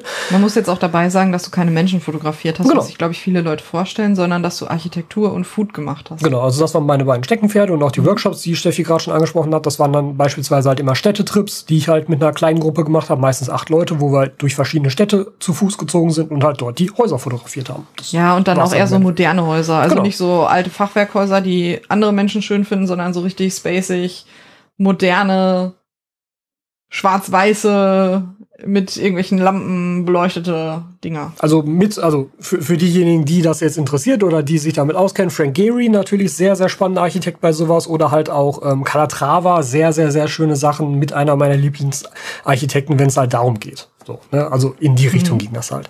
Und jetzt habe ich die Frage vergessen. Warum du mit YouTube angefangen Ach hast? so, ähm, ja, also weil es halt sehr gute Lernplattform ist und es war halt von, es war halt relativ schnell klar, dass Workshops ist halt schön und gut, aber wenn du alleine bist als Solo-Selbstständiger, du kannst Workshops halt nicht beliebig skalieren. Also ich kann halt jeden Monat einen Workshop machen, kein Thema. Ich kann alle zwei Wochen einen Workshop machen, auch noch okay. Ich kann jede Woche einen Workshop machen, Nee. geht auch eventuell noch, wenn du nichts anderes tust. Da darfst du auch nicht krank werden und nichts. Genau. Aber dann hört's halt auch auf und dann ist das irgendwann nicht mehr skalierbar. Dann kannst du halt auch nicht weiter wachsen daran, solange du halt alleine bleibst. Und dann war relativ schnell klar, okay, ich würde das gerne halt auch digitalisieren und habe dann ja sehr früh angefangen, halt auch Videotrainings ähm, auf den Markt zu bringen für Fotografie, die auch alle noch auf meiner Fotografie-Website zur Verfügung stehen. Falls euch das interessiert, könnt ihr da auch Videotrainings bekommen. Auch für so verrückten Nischenkram. Wie, wie kann man das Game of Thrones äh, Bild von Staffel 4 war es, glaube ich? Ich glaube sechs. Nee, ich glaube eher. Ist ja auch Ist wurscht. ja auch egal. Äh, jedenfalls, wie kann man sowas nachmachen Genau. mit seinen eigenen Fotos oder so? Ja. Und da war dann eben auch sehr schnell klar, okay, YouTube ist einfach die perfekte Plattform dafür. Und ich habe mir selber sehr, sehr viel zum Thema Fotografie und gerade zum Thema Photoshop über YouTube beigebracht. Und ich, ich mag die Plattform wirklich. Das, ist, ja auch eine Plattform. Ich sag mal, wenn du einen neuen Kühlschrank hast, wie baue ich den auf? Oder du hast irgendein Problem, der Staubsauger ist kaputt. Beim Auto musst du einen Reifen wechseln. Irgendwas. Wo guckst du denn als allererstes? Es guckt doch niemand mehr in eine Bedienungsanleitung, sondern du guckst dir ein Video dazu an auf YouTube, kostenfrei, wo du genau Schritt für Schritt sehen kannst, wo du zurückspulen kannst, wo du das mit Bildern siehst. Also besser geht's doch überhaupt nicht. Also ich finde, YouTube ist ganz generell so eine tolle äh, Plattform für sowas. Und man muss sagen, als Gewerbetreibender ist es natürlich gleichzeitig auch eine gute Marketingplattform. Ja. Weil, wenn ich halt auf, also in dem Fall als Fotograf, das war auch einer der Hintergedanken, wenn ich als Fotograf kurze, kostenlose Videos auf YouTube bereitstelle, über einzelne Photoshop-Technik meinetwegen, dann habe ich Videos gemacht, wie funktionieren Luminanzmasken in Photoshop, sowas zum Beispiel. Und das, und da kann sich dann jemand darüber informieren, wie erkläre ich Dinge. Findet der das gut? Kann der mit meinem Duktus leben, mit meiner Sprachgeschwindigkeit, wie auch immer. Dass du und dann, zum Beispiel ein bisschen trocken bist und nicht so der Typ, der irgendwie. Scherzchen macht und so. Hm? Genau, also ich versuche halt das Findet Thema er zu dich vermitteln. als Person genau. gut Find, findet er mich gut. kann er von dir gut lernen. Und dann kann er nämlich sagen, okay, von dem, das kann ich mir gut anhören und dann wird das Videotraining von dem wahrscheinlich so ähnlich aufgebaut sein und dann kaufe ich das. Das ist halt auch eine Art Vorschau für so ein Kaufprodukt dann, für ein Videotraining dann, die, die ich halt immer mit 50 Euro bepreist habe, was ja auch nicht wenig Geld ist. Ich steckt da noch viel Arbeit drin, aber was ja auch nicht wenig Geld ist. Und da fand ich es halt auch fair, irgendwie zu sagen, okay, aber ist ja ganz cool, wenn du dir vorher mal irgendwas anderes von mir angucken kannst, um zu entscheiden, ob das halt überhaupt was für dich ist. Kann ich verstehen. Harter Themenwechsel. Tipps und Tricks, um ein Aquarium zu kühlen. Kühlen. Kühlen. Habt ihr ja gerade erst ein umfassendes Ja, Video man muss zu jetzt gemacht. dazu sagen, dass ich die Videos für Aquado äh, aufnehme und schneide. Und ja, da haben wir ein ganz tolles Ja. Video zu gemacht. Aber ich habe ja auch schon wieder ganz viel Kram liegen für ein, Ja. ein äh, Video genau zu dem Thema tatsächlich auch wieder. Ähm, ja, also Kurzfassung, Eiswürfel und den ganzen Kram könnt ihr vergessen. ja, Also das bringt für, wir haben es mal getestet, eine halbe Stunde vielleicht was, wenn ihr ganz viel Glück habt, eine Stunde. Das bringt euch nicht über den Tag. Ihr dürft nicht arbeiten gehen, ihr könnt nichts machen. Also das funktioniert gut, wenn ihr irgendein Problem habt. Ansonsten, je nachdem, wo ihr wohnt, wenn ihr so wohnt wie wir und nicht, im, nicht mehr im Dachgeschoss, dann funktioniert ein Lüfter.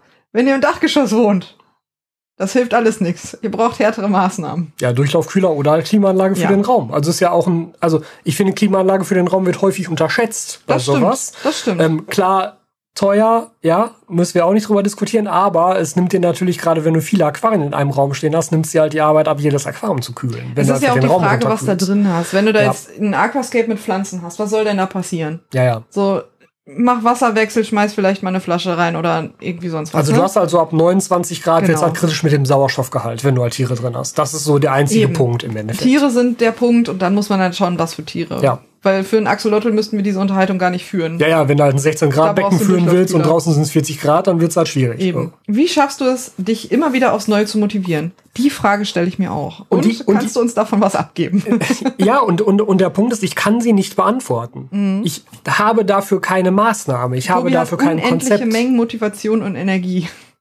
Der steht morgens auf und ist so, yay, ein neuer Tag. Ja, weil ich mich zum Beispiel direkt aufs Frühstück freue. Ich frühstücke sehr gerne. Und das ist doch super. Das, das denkst ist Tobis Lebensmotivation. Er frühstückt gerne. Nee, aber das ist wirklich etwas, das kann ich nicht beantworten, weil es, also ich, bestimmt gibt es irgendwelche psychologischen Tricks, die man sich vielleicht selber auferlegen kann, um dadurch irgendwie motivierter an ein Thema ranzugehen. Keine Ahnung. Du bist generell ein sehr motivierter Mensch, Ja. immer schon gewesen, seit ich dich kenne. Ich kenne den Tobi jetzt seit über zehn Jahren, der ist immer schon motiviert gewesen. Wenn er was macht, dann macht er das richtig und mit Leidenschaft und dann hat er da auch Bock drauf. Und wenn er da keinen Bock mehr drauf hat, dann hört er damit auf. Ja, Es hat Gründe zum Beispiel, dass der Fotografiekanal aktuell so brach liegt, weil da hast du keine Lust mehr drauf. richtig. Es liegt ja auch nicht an der Zeit, du könntest es ja machen, sondern Ja, da ist gerade gut. nichts mehr, was du gerne tun würdest. Ja, also, also es liegt auch so ein bisschen daran, dass ich mich halt in viele Aspekte neu reinarbeiten müsste und Ja, das natürlich halt erstmal Zeit teilen, kostet. natürlich, Ja, aber- aber ja, Der Hauptaspekt ist keine Lust, das jetzt gerade macht dir mehr Spaß. genau. Wie gehst du mit dummen Kommentaren um? Kommen erstmal sehr wenig, das muss man sagen. Erstmal großes ja. Lob an die Community. So nette, tolle, verständnisvolle, liebe Menschen. Wir haben ja schon jetzt einige von euch getroffen. Super nette Menschen, immer tolle Fragen, super höflich. Also super Community. Also dumme Kommentare, das ist ein absoluter winziger Bruchteil. Also lass das mal 0, irgendwas Prozent sein. Das muss Ja. man als allererstes sagen. Ja. Und dann muss ich auch ganz ehrlich sagen, ich gehe damit ehrlich gesagt nicht um. Oder sehr häufig nicht um, weil ich sehr, sehr schnell dabei bin, sowas dann auch einfach komplett wegzublocken vom Kanal. Weil ich denke, dass das auch keinen Platz da hat. Ich habe das noch nie verstanden, warum bei, bei ganz, ganz vielen YouTubern, bei ganz, ganz vielen Videos, völlig egal, geht auch gar nicht um YouTuber, geht um sämtliche Videos auf YouTube im, im Endeffekt, so viel also eine, eine, eine Kommentarspalte so missbraucht wird. Weil einfach entweder sehr viel Quatsch da drin steht oder sehr viel Beleidigung oder was auch immer. Und ich nicht verstehen kann, warum sowas nicht moderiert wird. Weil einerseits finde ich, ist eine Kommentarspalte etwas, was ein Video ergänzen sollte. Das heißt, erstmal vollkommen themenfremde Beiträge finde ich erstmal total sinnlos in so einer. Kommentar. Genau, das ist Oh. zum Beispiel auch so ein Punkt. Ich kriege das wirklich relativ häufig, dass halt Leute Erster unter meine Videos schreiben. Noch nie wurde irgendeiner dieser Kommentare jemals veröffentlicht. Denn was glaube ich auch, also ich habe das schon ein paar Mal erzählt, aber natürlich neue ähm, Zuschauer jetzt auf dem Kanal wissen das nicht. Alle Kommentare auf allen meinen YouTube-Kanälen werden von mir persönlich per Hand freigeschaltet. Jeder einzelne. Immer. Und es war auch schon immer so. Weil ich nämlich genau sowas vermeiden will. Weil das halt ein vollkommen unnützer Kommentar ist, der Zeit vergeudet von Leuten, die da drüber scrollen, um halt Kommentare zu lesen, die sie vielleicht spannend finden oder die Ja, es halt schreiben etwas auch ergänzen. immer wieder ganz, also wie gesagt, tolle Community und es schreiben immer wieder ganz tolle Kommentare, die das Thema noch viel besser beleuchten, weil die richtig Genau. Ahnung davon haben, aus diversen Berufsgruppen, äh, von Chemikern und keine Ahnung was, Biologen und hast du nicht gesehen und Glasern und Statikern. Wir haben ja schon alles in den Kommentaren gehabt, Ja. die super Kommentare schreiben, die ganz tolle Tipps haben. Auch von deinen Tipps, da haben dir Leute in die Kommentare geschrieben, versuch doch mal dies und jenes, wo du Sachen umgesetzt hast. Und also die Kommentarspalte sollte ja eine Bereicherung für das Video sein. Genau. Und Und, nicht ein Ablageort für Bullshit. und nicht selten hat das ja beispielsweise auch dazu geführt, dass ich direkt noch Ergänzungsvideos gemacht habe zu einem Thema, weil ich dann halt rausgefunden habe, oh, ich, also ich denke schon immer, dass ich einigermaßen vernünf- vernünftig recherchiere, aber da kam dann raus, nee, habe ich nicht. Da hat irgendwas gefehlt und das war so nicht korrekt. Und dann kann man sowas ja auch direkt aufgreifen und das Ganze korrigieren und halt richtigstellen. Das, also dafür ist es ja auch da, dafür ist es ja auch für mich da. Und ähm, andererseits denke ich immer, ist das mein Kanal. Und ich empfinde das tatsächlich so ein bisschen auch wie, ja, sozusagen eine Erweiterung meines Wohnraumes. Also stellt euch vor, ihr sitzt bei euch im Wohnzimmer, ihr redet mit jemandem über ein Thema und dann kommt irgend, irgendjemand rein, den ihr nicht kennt und der sagt, oh, du bist aber fett geworden. Oder du hast aber lange Haare, sollst mal wieder zum, Du siehst aus wie Jesus. zum Friseur gehen. Ja, sowas. Ne? Und denkst du dir so, willst du mich verarschen? Raus hier. Und ehrlich gesagt handhabe ich das halt auf dem YouTube-Kanal genauso. Und ähm, dann werden halt Leute sehr, sehr schnell von mir auch dauerhaft blockiert, weil Nicht ich da keinen Bock drauf Jesus-Kommentare, habe. keine Sorge. Äh, nein, äh, da wird nur der Kommentar gelöscht. Ja, aber alles, was halt beleidigend ist, alles, was in irgendeiner Form radikalisierend ist, alles, was halt antisemitisch ist, alles, was sexistisch ist. Also es gibt sehr viele Themenbereiche, die ich halt einfach auf diesem Kanal nicht sehen möchte, weil ich die halt auch in meinem Privatumfeld nicht sehen wollen würde und mich da halt sehr klar gegen positionieren würde und da halt einen Streit vom Zaun brechen würde. Das macht aber in den Kommentaren natürlich keinen Sinn. Gehört da auch nicht hin. Und genau, gehört da eben auch nicht hin und deshalb wird sowas dann halt gelöscht und block blockiert. Man muss auch einfach sagen, das ist ja mein Hassfeld, so unnütze Kommentare, so, ja, das geht aber auch günstiger. Ja, natürlich geht das günstiger. War Oder- nicht Thema des Videos. Da hat irgendjemand schon ein Video drüber gemacht. Ja, natürlich hat da schon mal Ja. jemand ein Video drüber gemacht. Oder so, sowas halt. Das sind auch Kommentare, die bringen halt einfach keinen weiter. Oder ganz generell, Kritik finde ich sehr wichtig, aber Kritik muss vernünftig geäußert werden. Vielleicht auch mit einem Verbesserungsvorschlag oder sonst was und nicht einfach so, es ist alles scheiße. Oder sowas wie, äh, ADA ist alles so teuer. Ja, wenn das zu teuer ist, dann kauf es halt nicht. Hatte ich auch letztens erst wieder unter dem Video zu den neuen Garnelen in dem Pond-Aquarium, hat irgendjemand geschrieben, ja, aber das ist ja alles falsch und du hast ja von Tieren überhaupt keine Ahnung. Und dann habe ich halt drunter geschrieben, pass auf, das kannst du natürlich gerne so sehen, dann würde ich allerdings gerne von dir jetzt auch hören, wie es denn richtig gehen würde. Also du, du hast mir noch nicht mal gesagt, wo jetzt da konkret der Fehler war. Ja, das und ist so ein negativer ich Kommentar. Ich maße mir halt Nutzen. schon an, genau, und ich maße mhm. mir halt schon an zu sagen, ich habe im Vorfeld vernünftig recherchiert. Und aus sowas kommt dann aber auch nichts mehr. Ja, dann kommt aber auch keine Antwort mehr, wo ich mir denke, ja, so, danke. Mhm. Ne? Aber wie gesagt, das äh, passiert so selten und das ist wirklich aushaltbar. Ja. Hättest du zu Beginn von AquaOwner jeder damit gerechnet, die 100.000 Abonnenten zu erreichen? Nein. Ich hatte immer wieder solche, solche, solche Grenzwerte, wo ich dachte, ja, okay, jetzt muss ja langsam mal so ein Plateau erreicht sein, wo es halt nicht weiter wächst. Du hattest das ja auch immer miterlebt im Endeffekt mhm. und hast das ja selber auch gedacht. Mhm. Das hatte ich bei 10.000, bei 20.000, bei 50.000 dann nochmal. Aber ehrlich gesagt, nach 50 war dann schon irgendwie auch ersichtlich, auch so, auch so mit den Analytics der letzten Jahre, dass das echt einfach linear weitergeht. Man muss jetzt dazu sagen, dass Tobi alle Streits in dieser Beziehung für immer gewonnen hat, weil ich habe mich so darüber lustig gemacht am Anfang über seinen YouTube-Kanal, wie er mit Selbstbewusstsein vor der Kamera saß und gesagt hat, der Aquaristik-Kanal. Also das ist bei uns immer noch ein Insider, weil ja, offensichtlich der Aquaristik-Kanal. Also ja, ja Streits für immer gewonnen. Taputsch. Könntest du bitte ein Equipment-Video machen? Das wird ein langes Video. Ach so, ich glaube, es geht aber um, um das genau, Kamerazeug. Genau, ne? Ja, ja habe ich, hab, hab ich schon auf meiner Liste, würde dann aber auf dem Fotografiekanal rauskommen und nicht mhm. auf dem Aquaona-Kanal, weil es halt mit Aquaristik nichts zu tun hat. Wie alt bist du? Wer bin ich jetzt? 32. Noch 32. Ja. Nicht bald, mehr lange. Bald 33. Eine Woche noch. Wenn das Video rauskommt, vielleicht auch nicht mehr. Dann bist du vielleicht schon 33. Was hat dich an deinem YouTube-Anfang so motiviert, Videos regelmäßig zu produzi äh, produzieren? Das Wissen darüber, dass nur regelmäßig produzierte Videos vernünftig laufen. Also es ist ja, äh, das, das ist ja kein Geheimnis. Wenn du halt mit Arbeit kontinuierlich ablieferst, hat das halt einen ganz anderen Stellenwert, als wenn du halt, keine Ahnung, zwei Videos im Jahr machst. Also wenn das so kommuniziert wird, wenn dein Kanal darauf aufbaut, du machst zwei Videos im Jahr, weil das dein Thema ist und weil das einfach so viel Aufwand erzeugt, dann es kann das auch Es gibt ja auch YouTuber, die das machen, aber genau. das sind dann auch entsprechende Videos. Ich sag ja. mal Mark Rober oder so. Ja, dann, dann kann das auch funktionieren, ist halt mit sehr hohem Aufwand verbunden. Aber ansonsten ist es natürlich schon so, dass halt Kontinuität und vor allem auch meiner Meinung nach Verlässlichkeit, das ist, was auf YouTube auch honoriert wird und ja auch von euch als Zuschauer honoriert wird. Mich persönlich riecht das megamäßig auf, wenn ich irgendwo einen Kanal sehe und dann steht oben im Titelbild jeden Freitag und jeden Mittwoch neue Videos. Und du guckst dir die Uploads an und da steht da so, letztes Video vor zwei Monaten. Und denkst du so, hm, Offensichtlich ja nicht. Und das kann ich nicht verstehen. Also ich finde, wenn man sich so ein Ziel setzt, dann ist es halt auch an einem dran, das ich kann das ja leider verstehen, aber das ist ein anderes Thema. Ja, aber wenn, also es ist ja auch okay, wenn, ja. wenn das mal nicht funktioniert, aber dann muss das kommuniziert werden.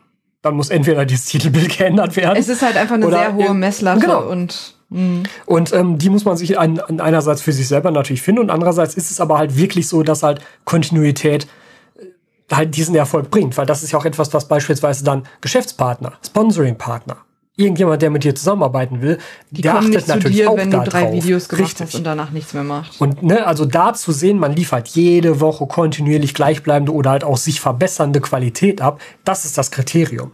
Nicht du hast zwei gute Videos.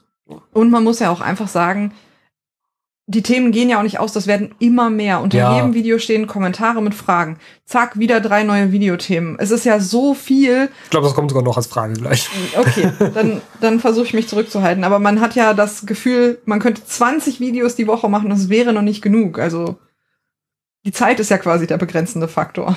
Wirst du noch ein Video über Kokedama drehen?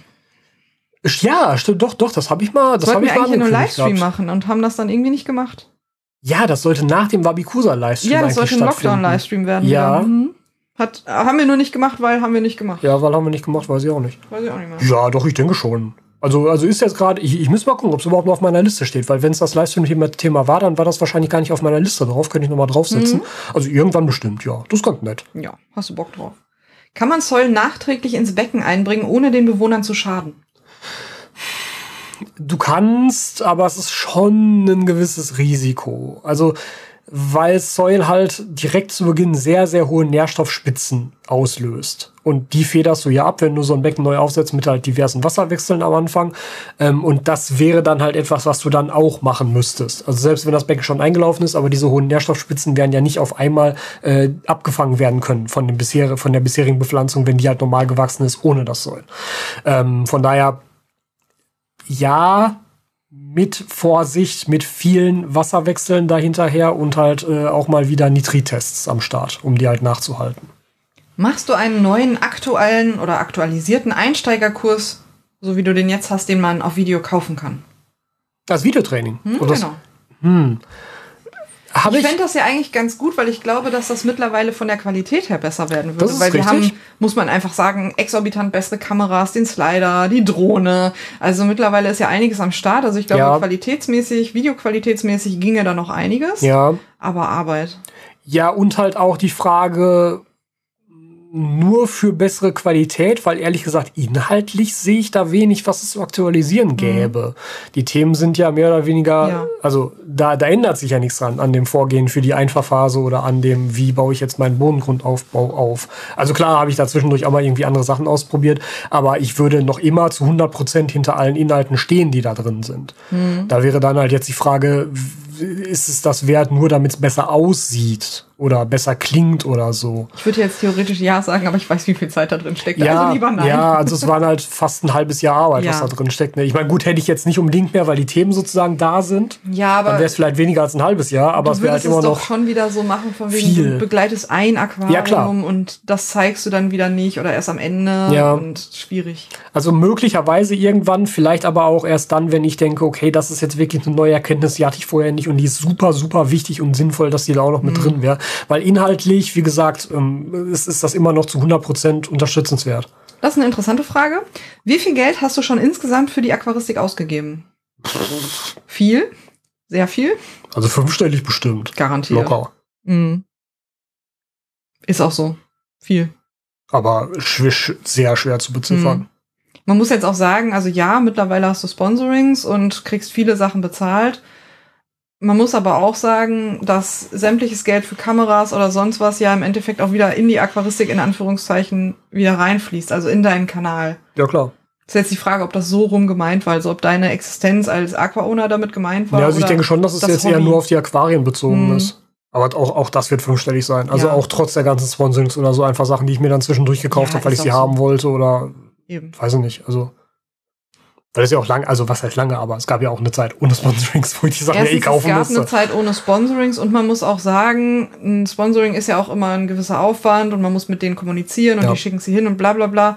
Und äh, es ist halt für einige Dinge einfach einfacher und schöner und schneller und besser und unabhängiger, wenn man einfach in den Laden geht und sich einen Teil für Ja. 30 Euro kauft. Ja.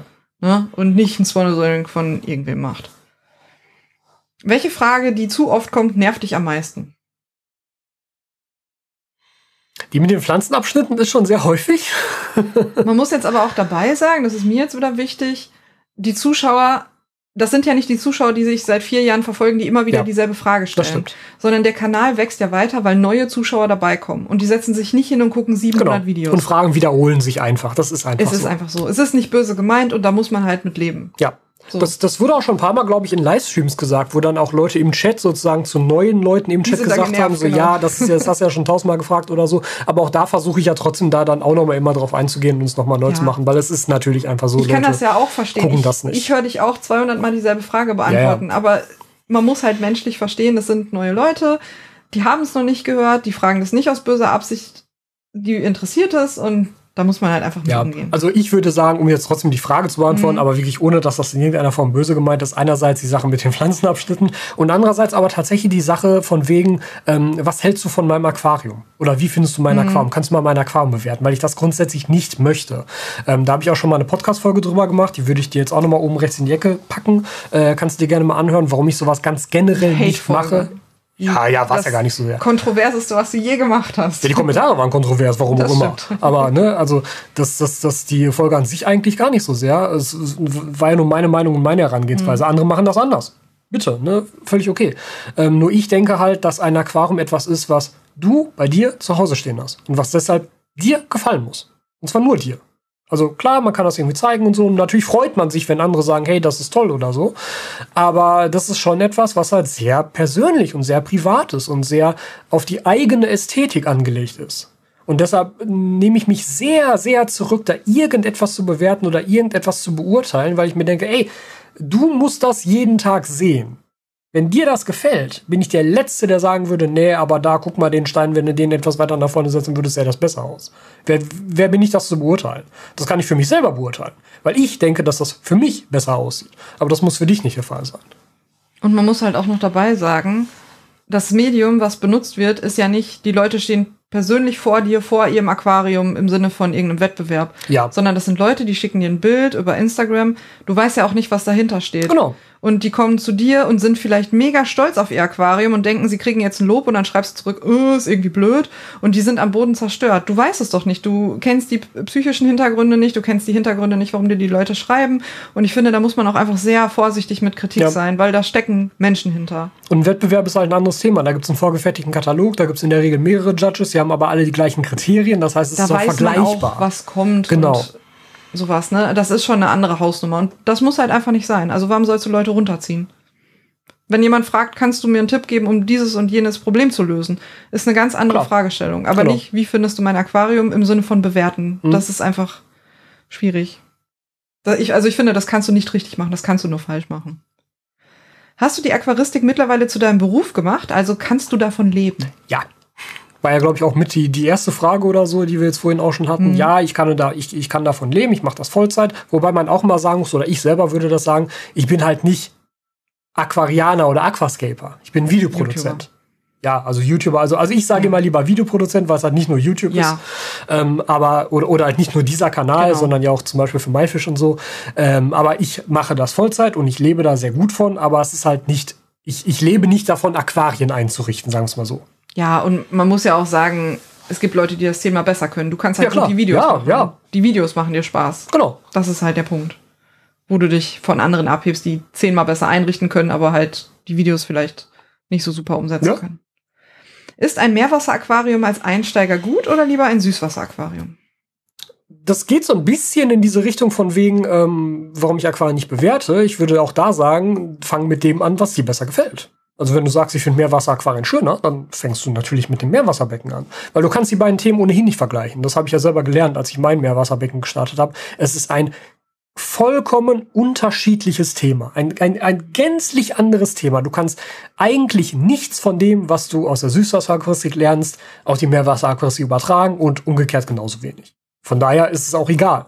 Ich finde, die Communities sind ein bisschen anders. Also ich habe das Gefühl, die ja. Süßwasser-Community ist inklusiver und herzlicher und heißt Leute auch willkommen und ist auch Neulinge und wir versuchen zu helfen. Das ist auch das, was ich in der Gruppe oder in den mhm. Kommentaren erlebe.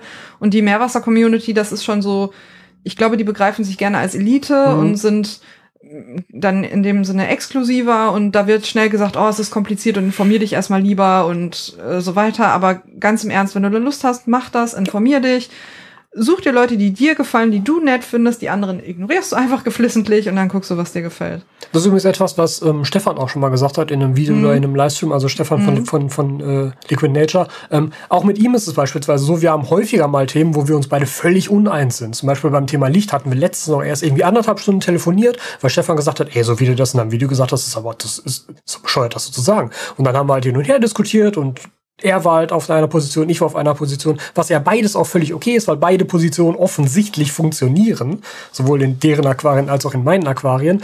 Aber ähm, deshalb hatte er das irgendwie auch nochmal betont, das hatten wir zusammen abgesprochen, dass es eigentlich auch sinnvoll ist, sowas mal zu betonen. Ähm, es macht Sinn, sich tatsächlich da an, an Personen oder an Kanäle, an YouTube-Kanäle zu koppeln und das halt sozusagen von diesem Kanal mitzunehmen. Und halt, es ist schwierig, Themen zwischen verschiedenen Kanälen zu mischen, weil du halt zum Teil dann nicht genau weißt, wo kommt dieses Thema oder diese Ansicht Sowas her. Sowas wie welche Düngemethode, welche genau. Startmethode, was für ein Licht du benutzt, weil die beleuchten sehr wenig, du sehr viel. Ja. Und das hängt ja alles miteinander zusammen. Also die Düngung ist auf das Licht ausgerichtet. Wenn du jetzt dein Licht hast, aber die Düngung von Stefan wird schwierig, so, da, so in dem Sinne. Oder, oder mein, mein Lieblingsbeispiel ist immer ähm, die Filterbestückung von mir und von Green Aqua. Mhm. Ich mache halt Filter mhm. quasi nur mit Schwamm voll und wenn ich Fische drin habe, so, so ein bisschen Biomaterial. Und Green Aqua macht den Filter halt randvoll mit Biomaterial und die denken, Schwämme, wo, wozu? Ich habe Biomaterial. Ne? Und beide stehen da auf einem Punkt und beide können das gut verargumentieren. Und du siehst auf beiden Kanälen, dass beide Becken funktionieren. Und beides geht. Und es gibt halt ein Für und Wider dafür, es gibt bestimmt Vorteile, bestimmte Nachteile, aber beides geht. Nur wenn du das jetzt halt auf beiden Kanälen siehst, bist du natürlich verunsichert.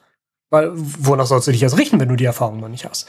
Und deshalb macht es tatsächlich Sinn, da sich halt so ein bisschen halt an einzelne Personen zu koppeln. Nächste Frage. Brat oder Bockwurst? Bratwurst. Aquarien, Entspannung oder Arbeit? Für mich mehr Arbeit, aktuell.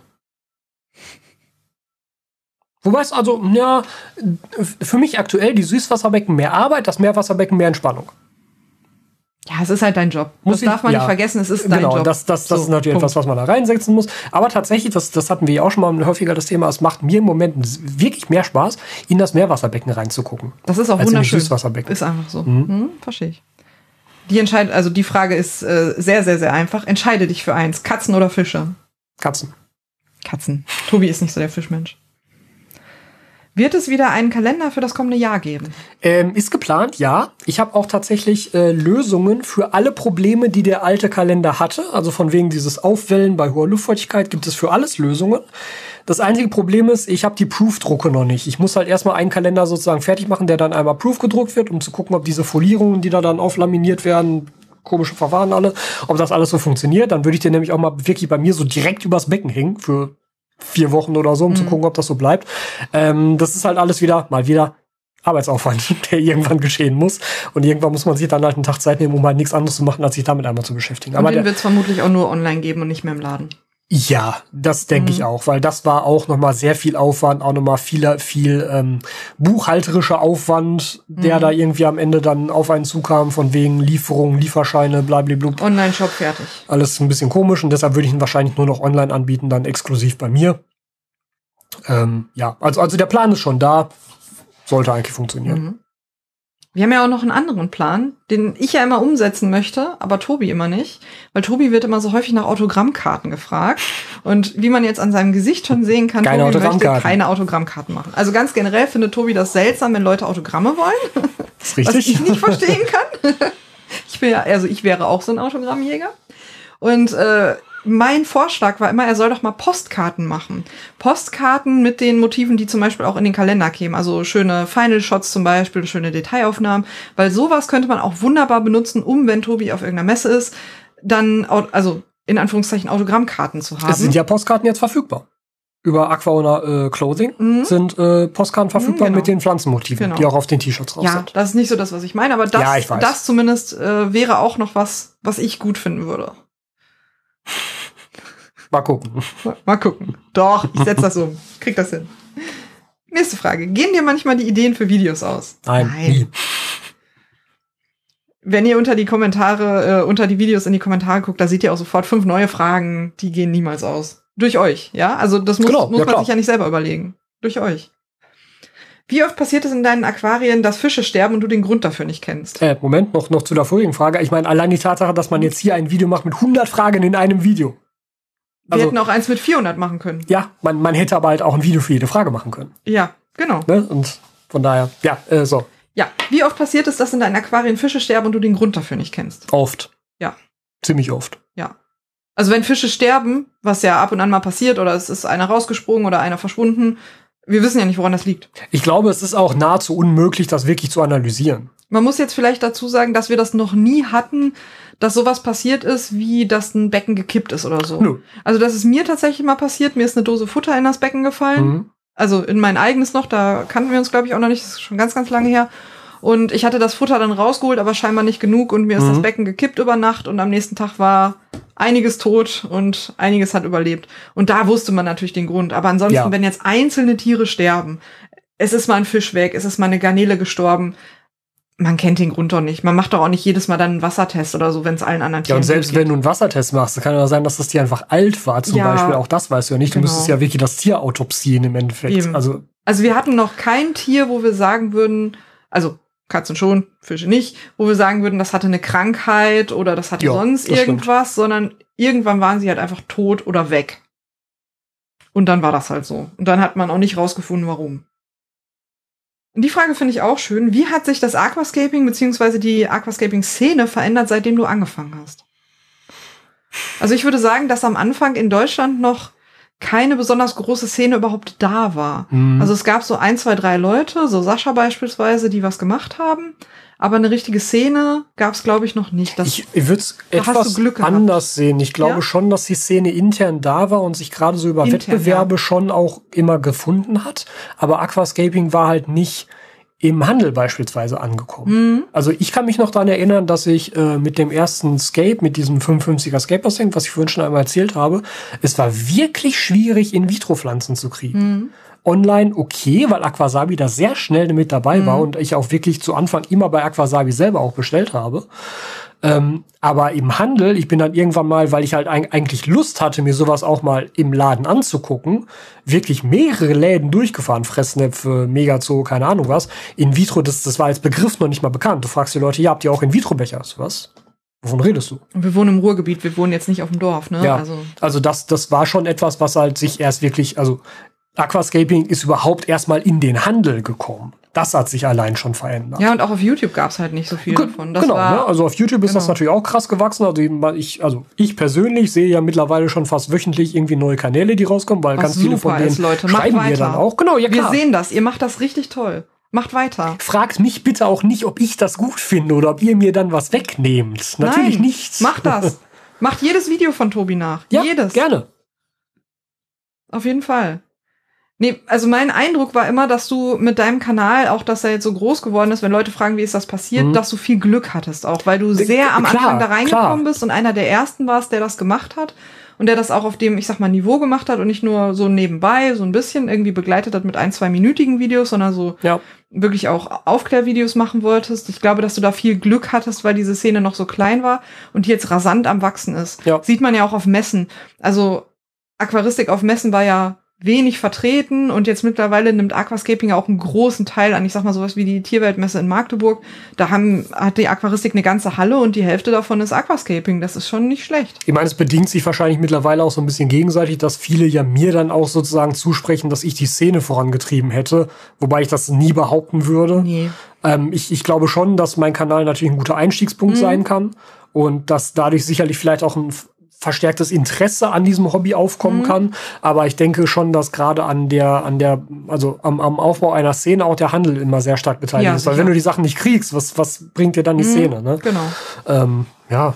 Aber, aber also, also Glück ist immer ein Faktor. Das, da, da habe ich auch nie ausgeschlossen, ganz Mhm. generell in meiner Selbstständigkeit. Was ist dein liebstes Projekt auf deinem Kanal? Twinscape. Ich bin auch dafür, dass das Twinscape wiederkommt. Ja, also gehört sicherlich dazu. Das ist ein Abersatz.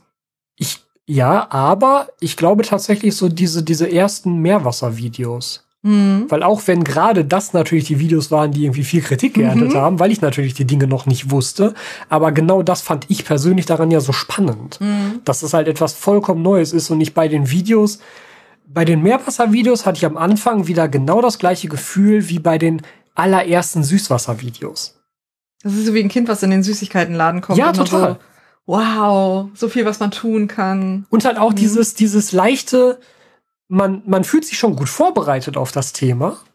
Es ja, also es ist ja nie nur meine eigene Erfahrung, die ich in den Videos preisgebe, Mhm. sondern immer auch Recherche dahinter. Ich habe Ja. mir ja auch jetzt schon relativ lange angewöhnt, auch immer Quellenangaben mit unten reinzuschreiben und so weiter. Ähm, man, man fühlt sich schon gut vorbereitet, aber das ist auch so eine gewisse, wie so eine Prüfungsangst. So eine leichte Mhm. Prüfungsangst. Und dass man das macht und denkt, ja, es passt alles, alles safe und gut. Ja, weil du es öffentlich machst. Genau, Weil du und- öffentlich ja. lernst. Hm? Und in dem Moment, wo es dann öffentlich ist und halt ein Thema, was mir auch noch neu ist, ist das halt trotzdem so, na, passt das trotzdem so, kommt irgendwo von irgendeiner Seite was, was ich vielleicht nicht bedacht habe. Aber glaub, das war auch ein- hilft mir ja auch. Ich glaube, das war auch ein Grund für die Kritik, weil da so eine Schere drin war zwischen dem Tobias, der die Wissensvermittlungsvideos macht, und dem Tobias, der jetzt aber selber was lernt. ja, stimmt. Und das in Videoform verarbeitet und so das auch gerne als Wissensvideo machen möchte, aber eigentlich Leute mitnimmt bei der Reise, wie er selber lernt. Mhm. Und da, also, ich glaube, das war einer der Hauptgründe, dass das ein bisschen schwierig auch war. Weißt du, was ich meine? Ja, ja, klar, kann, Mhm. kann ja durchaus sein. Ich meine, das ist ja auch, also, mhm, das ist ja auch ganz, ganz generell immer mal wieder ein Problem. Ich kann das in den Videos zwar alles und so, also alles sagen und erklären, Mhm. aber äh, wie es dann am Ende aufgenommen wird Ja. oder wie es von Leuten interpretiert wird, ist ja trotzdem auch nochmal was anderes. Ja, sicher. Das ist zwar meistens etwas, was ihm, was mich dann ärgert.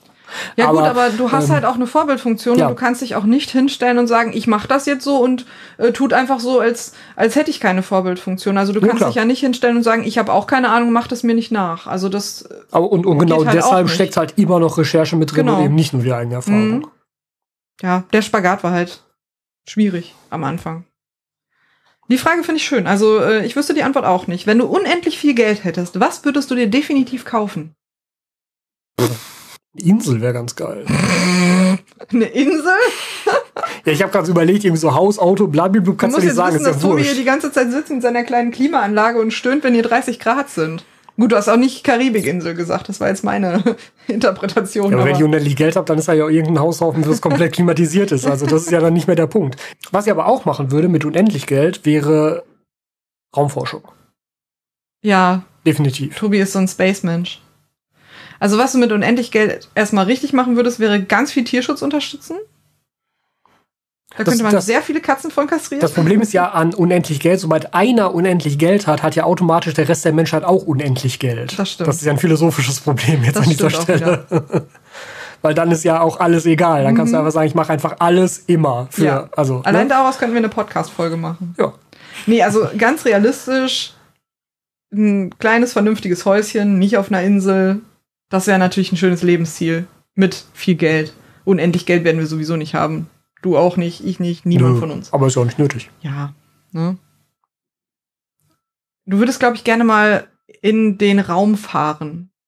Also, wenn es kommerzielle Mondlandungen gäbe oder irgendwie sowas, das würdest du, glaube ich, gerne machen. Ja, da wäre ich dabei.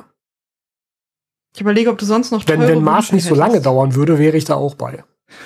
Da wäre ich gegen. Ich muss ja den ganzen Kram hier versorgen. Ja, wenn ich halt in zwei Nein, Tagen zum Mars komme und nicht in sieben ja. Monaten. Hm? Aber also ich glaube, das wäre was, wo ich mir vorstellen könnte, dass du dafür noch richtig Geld verpulvern würdest, wenn du wirklich ganz viel Geld locker sitzen hättest. Aber ansonsten, du bist ein super bodenständiger Typ, du würdest nicht irgendwie abgehobenen Kram kaufen. Außer offensichtlich die Insel. Nein.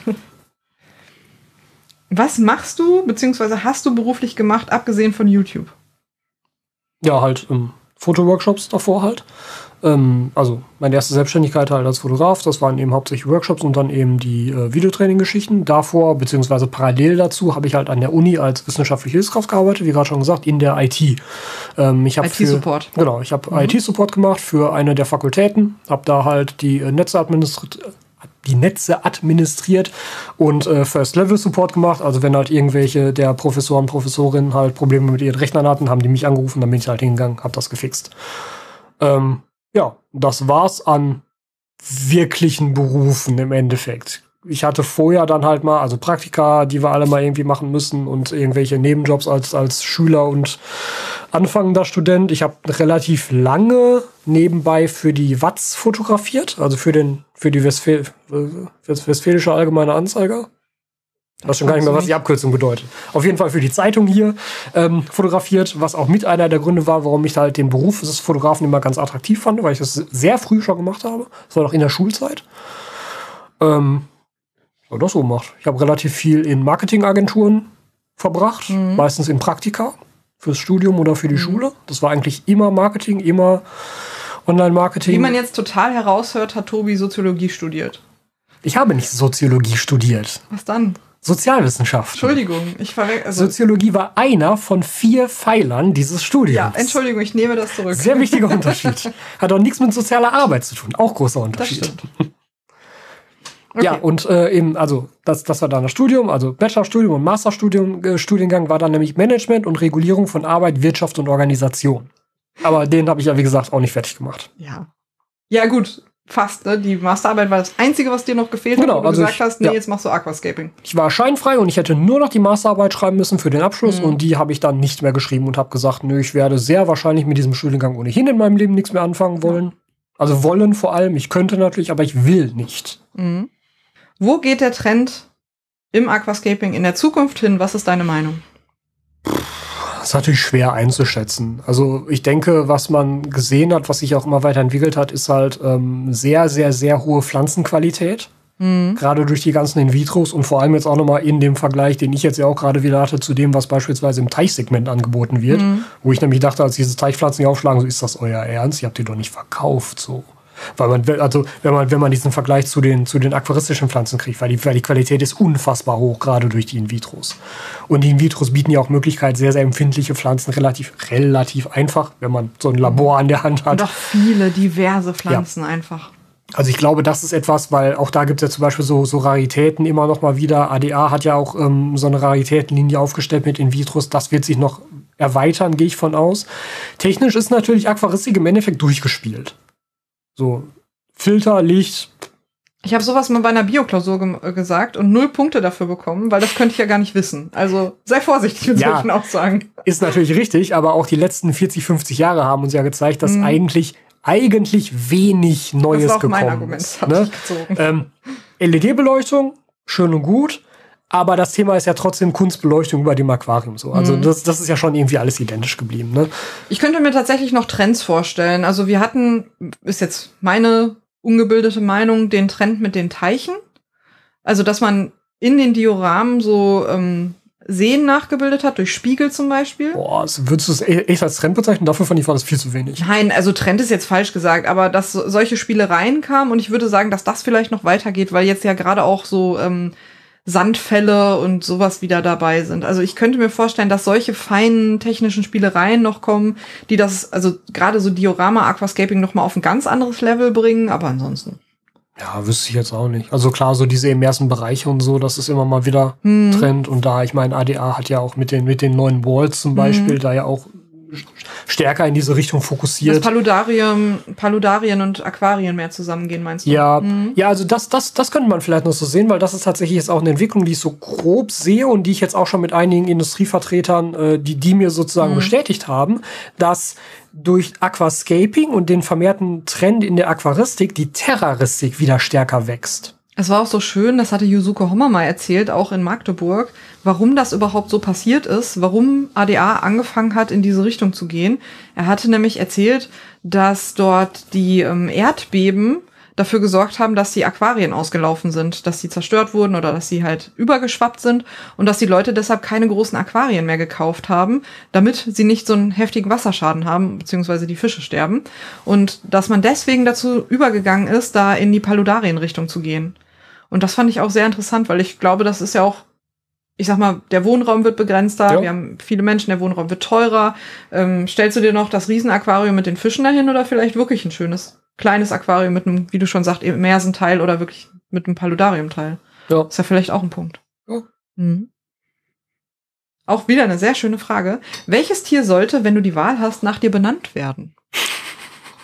So wie die, wie die äh, ähm, Logomani-Garnelen. Nee, wie die Logomani-Garnelen. Ja, Entschuldigung, ich, ja. ich bin auch bei der Metallica-Spinne. Garnele war das. Garnele. Vielleicht irgendeine Planarienart. das finde ich gut. Aquauna-Planarien. keine Ahnung. Also müß, müsste ja voraussetzen, dass ich irgendwie irgendein Tier entdecke oder, oder irgendjemand sich bemüßigt fühlt, es nach mir benennen zu wollen. Mhm. Aus der Forschung. Das wäre schon eine große Ehre. Das muss ja, man jetzt ja, auch mal dabei auf jeden Fall. Ja, ja, ne? klar. Also finde ich auch, finde ich auch so. bei den, bei, bei, bei den Logoman-Brüdern auch, auch sehr mhm. geil. Also, das ist schon, das ist schon cool. Mhm, auf jeden Fall. Aber, oh, weiß ich nicht. Also, also, also ich hätte, glaube ich, lieber eine Garnele oder einen Krebs als einen Fisch, weil damit kann ich mich eher mhm. identifizieren. Aber ansonsten. Würdest du ein Aquarium auf normalem Leitungswasser als Versuch betreiben? Das müssten wir mit unserem Wasser gar nicht als Versuch betreiben. Mit sagen, unserem doch, Wasser könnte man das gut machen. Ja. Man muss jetzt aber auch sagen, ich weiß gar nicht, ob du das mitbekommen hast. Ähm, es gab jetzt einen Bakterienbefall in Mülheim. Im, im mhm. nee, ich glaube in Oberhausen war das. In Mülheim aber auch. Ja, es war jetzt auf jeden Fall hier bei uns im Ruhrgebiet ein Bakterienbefall, wo mal wieder das Wasser geklort ja. wurde. Und deshalb an dieser Stelle, wenn ihr das Aquarium mit Leitungswasser betreibt, was man gut betreiben kann, Tobi wird da jetzt noch was zu sagen, bitte achtet auf das Leitungswasser und spart nicht an sowas wie Bakterienpräparaten, wenn ihr nur Leitungswasser benutzt. Ja, du meinst das jetzt eher Wasseraufbereiter äh, für, äh, genau, für, ja. Genau, ich meine Wasseraufbereiter und sowas, weil das Wasser wird geklort das wird nicht dauerhaft geklort, das ist gar nicht die Frage. Aber wenn sowas ist, wird das geklort. Ihr müsstet jedes Mal nachfragen und jedes Mal schauen bei eurem Wasserversorger, ist das Wasser jetzt gerade geklort? Das passiert, das passiert regelmäßig. Bitte, gerade wenn ihr Fische da drin habt, spart nicht an diesen paar Euro. Das ist an der falschen Stelle gespart. Aber so ganz generell ist Leitungswasser ja nicht das Problem. Also wie gesagt, wir haben hier ziemlich gutes Leitungswasser und es kommt natürlich immer darauf an, in welcher Stadt du wohnst. Also ich weiß, gerade aus den Großstädten kriegt man halt Wasser, was sehr, sehr hart ist. Mhm. Und das kann dann natürlich Probleme mit sich bringen, gerade wenn man halt Weichwassertiere zum Beispiel dann halten möchte. Dann müsste man mhm. das entsprechend aufbereiten durch Osmoseanlagen oder so. Aber erst einmal kommt es ja nur darauf an, Find heraus, was die Wasserwerte sind deines Leitungswassers. Die kannst du alle online nachschauen bei deinem Wasserversorger. Man muss jetzt es, aber auch sagen, dass die Armaturen beispielsweise genau. und Rohre das verändern können. Ja, also, also es gibt einen leichten Sinn, Unterschied testen, zwischen genau. Wasserversorger und dem, was bei dir zu Hause mhm. ankommt. Mhm. Also man kann es natürlich noch mal nachtesten, aber um zumindest so eine grobe Richtung zu bekommen, wie das Ganze so aussieht. Ähm, und dann sucht ihr einen Besatz aus, der dazu passt. Und dann ist das ja auch ganz, dann ist das ja auch kein Versuch, sondern dann funktioniert, also ich betreibe hier bis auf das Biotopbecken alle mit Leitungswasser. Mhm. Ja, und gut, und das Meerwasserbecken. Ja, also Meer, Meerwasser und Biotop, das wird halt mit Osmosewasser jeweils betrieben und aufbereitet, aber das die Biotop, beiden Becken hier. Je nach Biotop könnte man auch das mit Leitungswasser betreiben, je nachdem, wo man ja. wohnt. Nur mit Meerwasser wird es halt schwierig. Genau. Da muss man sehr genau die Wasserwerte kontrollieren. Ähm, wieder Rückschlag zum Thema gerade eben. Du darfst nur noch eine Sache machen: Aquarien oder Paludarien. Was wählst du? Hm. Sneaky Tobi sagt jetzt, ich nehme Aquarien und lasse da einfach im erst was rauswachsen. Das können sie ja dann auch direkt als Paludarium bezeichnen. Aber ich würde tatsächlich dann schon eher wohl Paludarium sagen. Mhm. Weil man hat irgendwie ein bisschen mehr Freiraum, also ein bisschen mehr Flexibilität in der Gestaltung, mhm. weil man da nach oben gehen kann. Man hat auch eine andere Pflanzenauswahl. Was ist dein am längsten laufendes Aquarium? Äh, zurzeit das Meerwasserbecken. Mhm. Das läuft jetzt etwas über ein Jahr. Oder über zwei Jahre schon? Mhm. Ein Jahr? Zwei Jahre? Ich glaube schon zwei. Ich habe es letztens noch irgendwo in irgendeinem Nein, das Video hast du gesagt. auch schon vor Corona angefangen. Ja, dann sind das zwei Jahre Dieses Corona-Jahr ja, ja. ist irgendwie so verloren. Mhm. Ne? Irgendwie ist es einfach weg und zählt nicht so in die gefühlte Zeit. Schöne Frage. Gibt es Themen, zu denen du dich nicht äußerst, weil du weißt, dass das Thema sonst sehr, sehr kontrovers diskutiert werden würde? Bezogen auf Aquaristik hätte ich da jetzt, glaube ich, noch keins. Mhm. Also auf jeden Fall kein Thema von wegen, man muss mit dem und dem Dünger so und so düngen oder so. Also es gibt da jetzt nicht irgend so ein Geheimthema, wo man sich drüber streiten könnte und ja, der Punkt ist auch, ja. es ist ja erst dann kontrovers, wenn ich sozusagen keine andere Meinung zulassen genau. würde. Und also, wenn ich sage, pass auf, ich dünge so und so und ich finde das empfehlenswert oder ich würde dir mhm. empfehlen, da hatte, ich gerade erst wieder einen Kommentar, den ich beantwortet mhm. habe, ähm, wo, wo dann die Frage war, ähm, muss ich in einem Biotop auch Wasserwechsel machen? Mhm. Wo ich sagen würde, ich würde dir empfehlen, in jedem Becken, völlig egal welches, mindestens mhm. einmal die Woche einen Wasserwechsel zu machen. Du wirst aber halt auch Leute finden, die dir sagen, nur im Biotop, da musst du gar keinen Wasserwechsel machen. Also wenn du lang genug suchst, wirst du garantiert jemanden finden, der dir genau das bestätigt, was du gerne hören willst. Ja, aber ne, das ist ja auch so. Aber das Sache. ist ja auch nichts, was was du vermeidest oder so, darum genau. geht's ja nicht. Aber also was vielleicht ein Thema ist, von dem ich denke, dass du da nicht so drauf eingehst, ist sowas wie äh, Tierschutz im Sinne von, wie groß darf das Becken für welches Tier sein? Ja, aber das, das ist halt auch sehr schwierig genau, zu das, beantworten also, ist. Du hast halt entweder die Möglichkeit hier in Deutschland zu sagen, pass auf, ich halte mich an die aktuellen Vorgaben und die aktuellen Gutachten, Punkt. Ich möchte Dann ist gerne das auch nicht Auslegungssache. sagen. Ja. 1900 was? 91? Das ist halt genau das Problem, ne? Dennoch ist es ja ja da. Das ist halt schwierig. Ja, ne, es ist eine Richtlinie, wo gesagt wird, man soll das so und so machen. Es ist aber auch gesagt, das steht da drin, die Begründung, warum man das so machen soll, ist ja nicht, weil es den Fischen sonst schlecht geht, sondern weil gesagt wird, in einem Aquarium, was kleiner ist als 60 Zentimeter, also 54 Liter, kann man die Wasserwerte nicht beherrschen. Und mit der heutigen Technik, die wir haben, Testkoffern, äh, mit weiß ich nicht was für Geräten, wo du die Wasserwerte mitmessen kannst, mit Bakterien und Starterpräparaten etc. Ich glaube, dass das machbar ist. Ja, und ich klar. glaube, dass es auch sehr schwierig ist, für einen Fisch zu sagen, ist der glücklich oder nicht. Ja. Weil man hat gerade bei, also das Thema ist jetzt Besatzdiskussion, wenn man es groß machen möchte. Gerade bei Besatzdiskussionen hast du immer das eine oder das andere Lager. Die einen sagen so groß wie möglich, die anderen sagen, nee, lieber kleiner weil der Fisch das Revier nicht abschwimmen möchte bei Kampffischen oder keine Ahnung was. Ähm, woher will man das wissen? Also die einen sagen, ich habe damit sehr gute Erfahrungen gemacht, der Fisch ist gut geschwommen, der war glücklich. Der andere sagt, nee, dein Fisch hat aber nur Stress. Und in dem einen Aquarium sagen die, ja, der Fisch, der war entspannt und der andere sagt, der ist lethargisch. Wir können den Fisch ja nicht fragen. Ja. Und das ist natürlich schwierig, es dann richtig zu machen. Ich denke, man muss sich dabei auch immer bewusst machen, dass ein Aquarium keine naturnahe Haltung ist. Nie. Mhm. Zu keinem Zeitpunkt. Ne, weil äh, ein, ein das, das ist ja auch so der Punkt, der dann gerne genannt wird, ja, in einem, in einem äh, Fluss würde ja auch kein Wasserwechsel geschehen. Warum würde ich das im Aquarium machen? Fluss ist, ist ja Quatsch. Wird die ganze Zeit das Richtig, Wasser gewechselt. Ne? Also ein Aquarium ist ja viel, viel schwieriger, viel, viel eingeschränkter, viel, viel starrer, als es irgendein fließendes Gewässer beispielsweise jemals sein könnte. Und ähm, außerdem kommt dann noch dazu, alleine wenn ihr schon über Haltungsbedingungen recherchiert von Tieren, dann kriegt ihr da Angaben wie von pH 5,5 bis 8,0 pH ist eine logarithmische Skala. Ja, also da ist ja jeder, jeder volle Wert ist irgendwie eine, eine Verhundertfachung dieses, dieses, dieser Masse. Das, äh, das ist absurd, ne? Das ist so ein breiter Bereich, der ja auch unmöglich das darstellen kann, wo sich dieses Tier am wohlsten fühlt. Und wo fühlt er sich jetzt am wohlsten? Genau in der Mitte? Oder etwas saurer, etwas weniger sauer? Du kannst es ja überhaupt nicht beurteilen. Du kannst dich ja nur darauf verlassen, was andere, woher auch immer, an Werten genommen haben, an Werten vielleicht im Biotopen vor Ort gemessen haben und dann wird es halt irgendwie gemittelt. Und dann versucht man das sich halt so einigermaßen daran zu halten.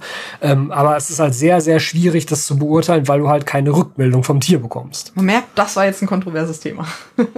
ja, aber auch da, ne? Also, diskutieren, genau. Aber, aber auch da ist ja die Frage, wenn jetzt jemand ankommen würde und sagen, nein, du musst das unbedingt so machen, ist, ist das wirklich kontrovers? Ja. Also und da ist halt auch der Punkt, da wäre es schön, wenn in den Kommentaren, wenn Kommentare kommen, da Quellen mit beistünden. Weil wenn ja. einer sagt, ich habe das so gemacht und für mich hat das funktioniert, das ist super schön, aber das ist eine Anekdote und das kann man sehr, sehr gerne schreiben. Und es also, ist halt erstmal nur ein Einzelfall. Genau, aber es ist ein Einzelfall. Und wenn jemand sagt, nee, der Fisch fühlt sich unwohl, warum? Man braucht eine Begründung. Ich gehe schon eben.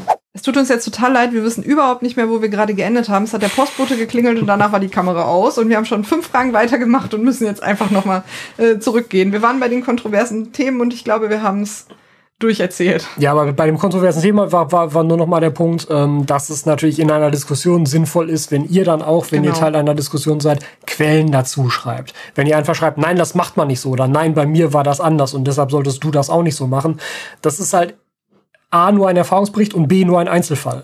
Und das kannst du halt nicht übertragen. Das ist nicht allgemeingültig. Und wenn es dazu aber Quellenangaben gibt, wenn es dazu irgendwelche Belege gibt, irgendwelche wissenschaftlichen Forschungen dazu, idealerweise natürlich, ähm, dann hat das nochmal eine ganz andere Aussagekraft und macht eine Diskussion auch sehr viel produktiver. Ja, auf jeden Fall. Ähm, wie viele Aquarien möchtest du zeitgleich pflegen? Gibt es ein Limit? Das Limit habe ich im Endeffekt schon mal erreicht gehabt. Das war so bei acht. Da war wirklich Ende. Und das war zu einer Zeit, wo ich auch nur in Anführungszeichen Videos gemacht habe und wo nicht dieser ganze andere unternehmerische Kram noch dazu kam, der es jetzt mittlerweile ist. Jetzt aktuell habe ich vier Becken hier und das reicht mir. Also ein fünftes ist ja im Endeffekt noch geplant mit dem kleinen Meerwasserbecken, ähm, aber mehr auch nicht. Also Dafür ist es halt dann noch zu viel Arbeit, die halt Zeit von anderen Dingen einfach abzieht. Zum Beispiel den Videos. Genau. Mhm, genau. Aufsetzerpflanzen kleben oder aufbinden. Und welcher Kleber eignet sich? Ich klebe lieber, weil es leichter ist, weil es schneller geht. Lösung für Faule. Ja, ja klar. Ähm, und äh, geeignet ist jeder Sekundenkleber auf Cyanacrylatbasis. Das steht hinten drauf. Und das ist eigentlich nahezu jeder Sekundenkleber. Den kriegt ja auch um einen Euro Laden oder irgendwo. Das muss kein teurer genau. Spezialkleber genau. sein. Ich habe auch ehrlich gesagt noch keinen Sekundenkleber gesehen, der nicht Cyanacrylat mhm. enthält. Muss, muss ich auch mal Weiß doch, ist kein Sekundenkleber, hatte letztens jemand in der Gruppe geschrieben. Möglich, ja. ähm, und ansonsten, ähm, ja, weil, weil, weil Binden ist halt auch das Problem. Manchmal kannst du gar nicht binden an der Stelle. Wenn du irgendwie ein fertiges Hardscape schon Steine fertig hast, so. hast, genau, hast du irgendwie so einen Stein oder eine fette Wurzel, wie willst du da drum rumbinden? Das geht nicht. Wenn es geht, an so einzelnen Wurzeln sieht es natürlich ein bisschen eleganter aus, weil du hast halt nicht das Problem, dass du so Klebereste kaschieren Die Klebestelle bleibt so. auch. Also ähm, was ja. wir zum Beispiel mal hatten, wenn die Pflanze kaputt geht, die Klebestelle bleibt. Ja. Und das ist bei einem Faden halt eben nicht so. Der Faden löst sich irgendwann auf und wenn der, wenn die Pflanze auch kaputt ist, dann ist halt nichts mehr da. Aber die Klebestelle, die bleibt und je nachdem, wie es geklebt wurde, ist da halt ein weißer Fleck. Und genau. das sieht halt einfach blöd aus. Gerade wenn es ein Wettbewerbsaquarium ist. Ne, muss man auch einfach sagen. Und ihr kriegt das auch nicht wieder runter von Steinen, wenn ihr das nochmal, oder Wurzeln, wenn ihr das nochmal für ein anderes Scape benutzen wollt. Also man kann da schon mit, also mit Gewalt und ja, rausbrechen und so. aber es ist halt schon ja, ja. blöd, ne? Jetzt eine Frage für uns beide quasi. Gab es zwischen uns beiden schon mal Streit wegen den Aquarien? Nein. Ja, eigentlich nicht. Noch nie. Man muss jetzt dazu sagen, der Tobi und ich, wir kennen uns jetzt schon über zehn Jahre. Also das ist ja auch schon eine Weile. Wir waren immer schon sehr, sehr gut befreundet und wir sind jetzt auch schon ein paar Jahre zusammen. Und ich glaube, dass erstens unsere Beziehung generell sehr gut funktioniert, aber vor allen Dingen haben wir auch ein, eine relativ ähnliche Vorstellung davon, wie man seinen Partner unterstützen sollte. Also mhm. wir haben ja beide eine Leidenschaft, die uns sehr antreibt. Das ist bei dir jetzt die ganze Videoproduktion und bei mir, genau, Elvis, du machst es vor. Bei mir sind das natürlich die Katzen und der Tierschutz. Und wir versuchen einfach, uns beide bestmöglich zu unterstützen. Also wenn Tobi irgendwas möchte, dann ist nicht die Frage ob, sondern wie. Und wenn Tobi sagt, ich möchte gerne ein Meerwasseraquarium, dann so, okay, wo können wir das hinstellen? Wo haben wir realistisch Platz dafür? Oder wenn Tobi sagt, ich fahre jetzt auf die Messe oder eine Woche nach irgendwo ins YouTube-Camp, dann machen wir das. Dann wird gefragt, okay, wie kriegen wir das organisatorisch umgesetzt? Und das hat bisher eigentlich auch immer geklappt und das macht Tobi halt bei mir genauso. Also ich mache zum Beispiel Vorkontrollen oder wir haben ja auch Pflegekatzen, äh, wo Tobi ja auch schon einiges mitmachen musste hier mit dem Katerchen, das den Filter verschoben hat und solche Späße. Ja. Ne? Und da muss man sich halt einfach bestmöglich unterstützen. Aber das ist ja auch ein Beziehungsmodell.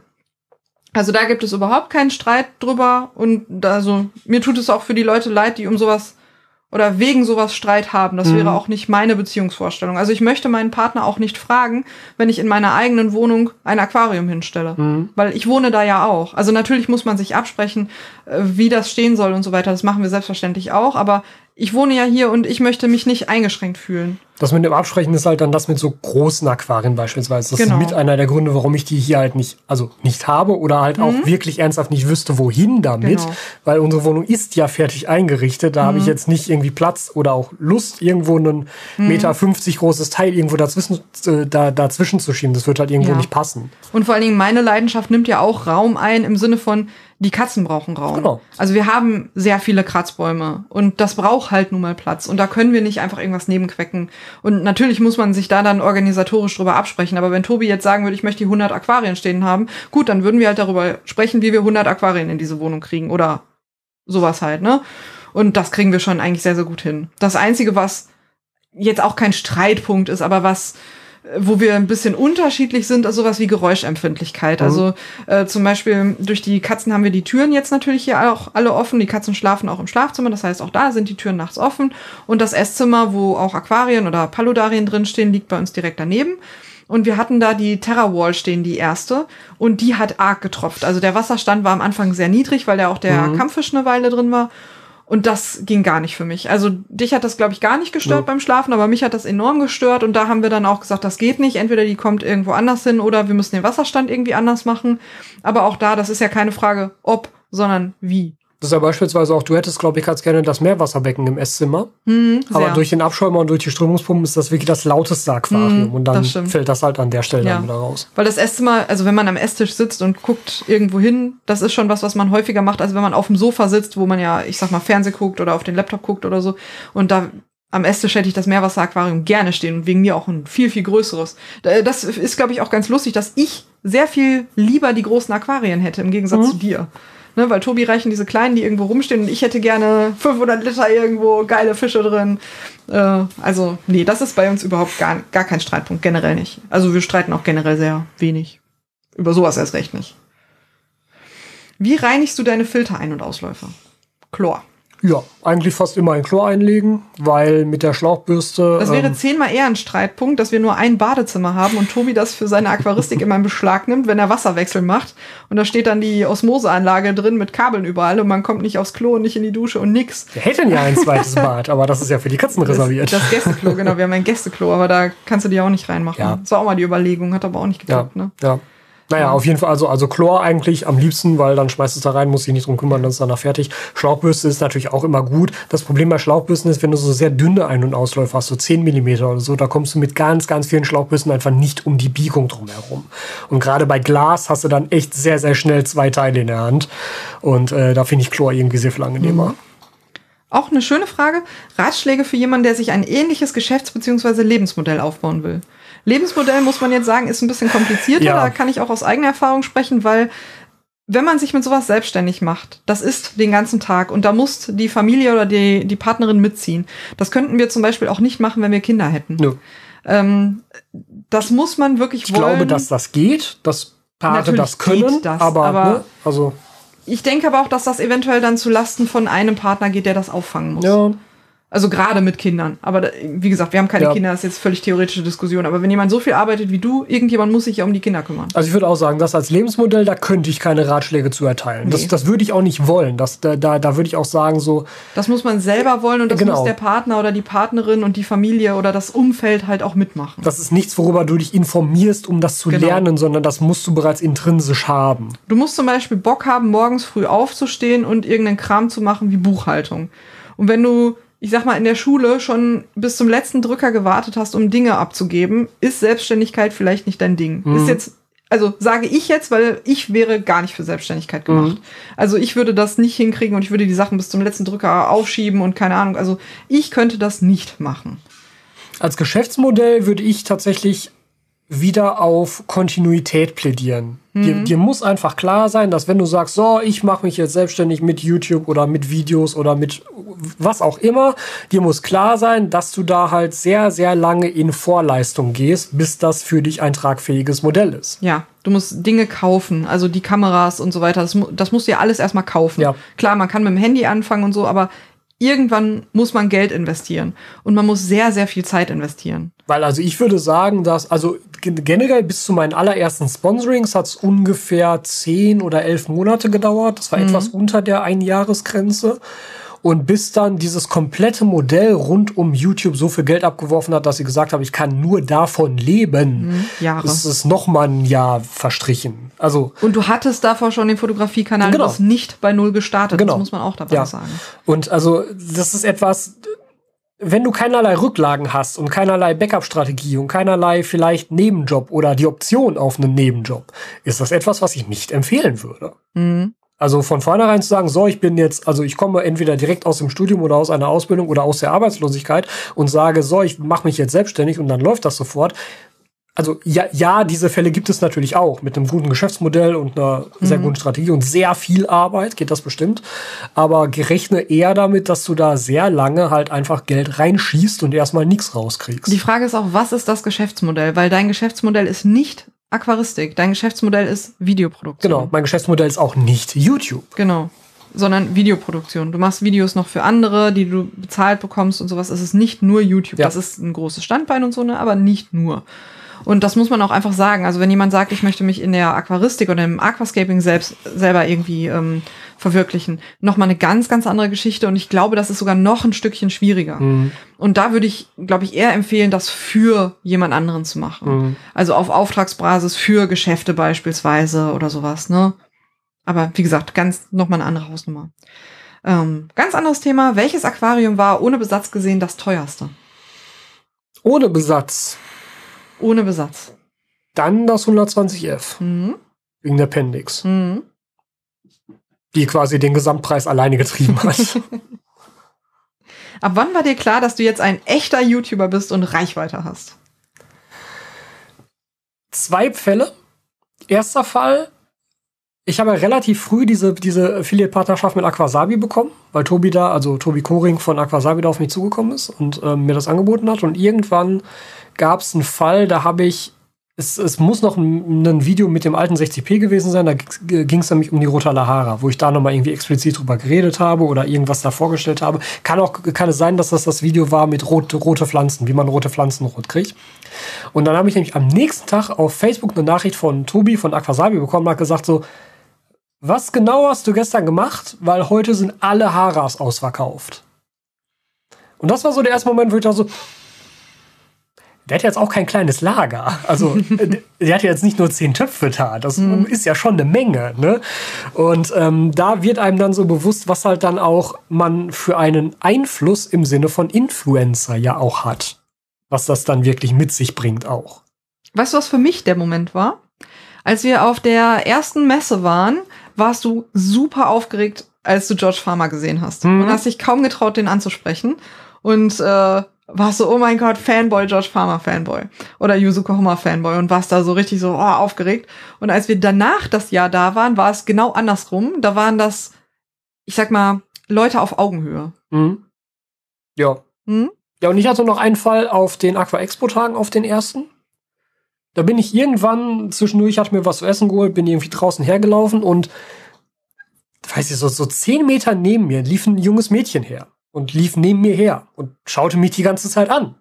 Und ich habe das natürlich mitbekommen, weil sie halt so auf, auf einer Linie mit mir lief, hat aber nichts gesagt. Und ich habe dann auch nichts gesagt. Ich hatte es erst nicht Tobi so auch nicht gut mit realisiert. umgehen. Da kann ich auch nicht gut mit umgehen. Sprecht ihn an, bitte. Und, er ähm, kann das nicht.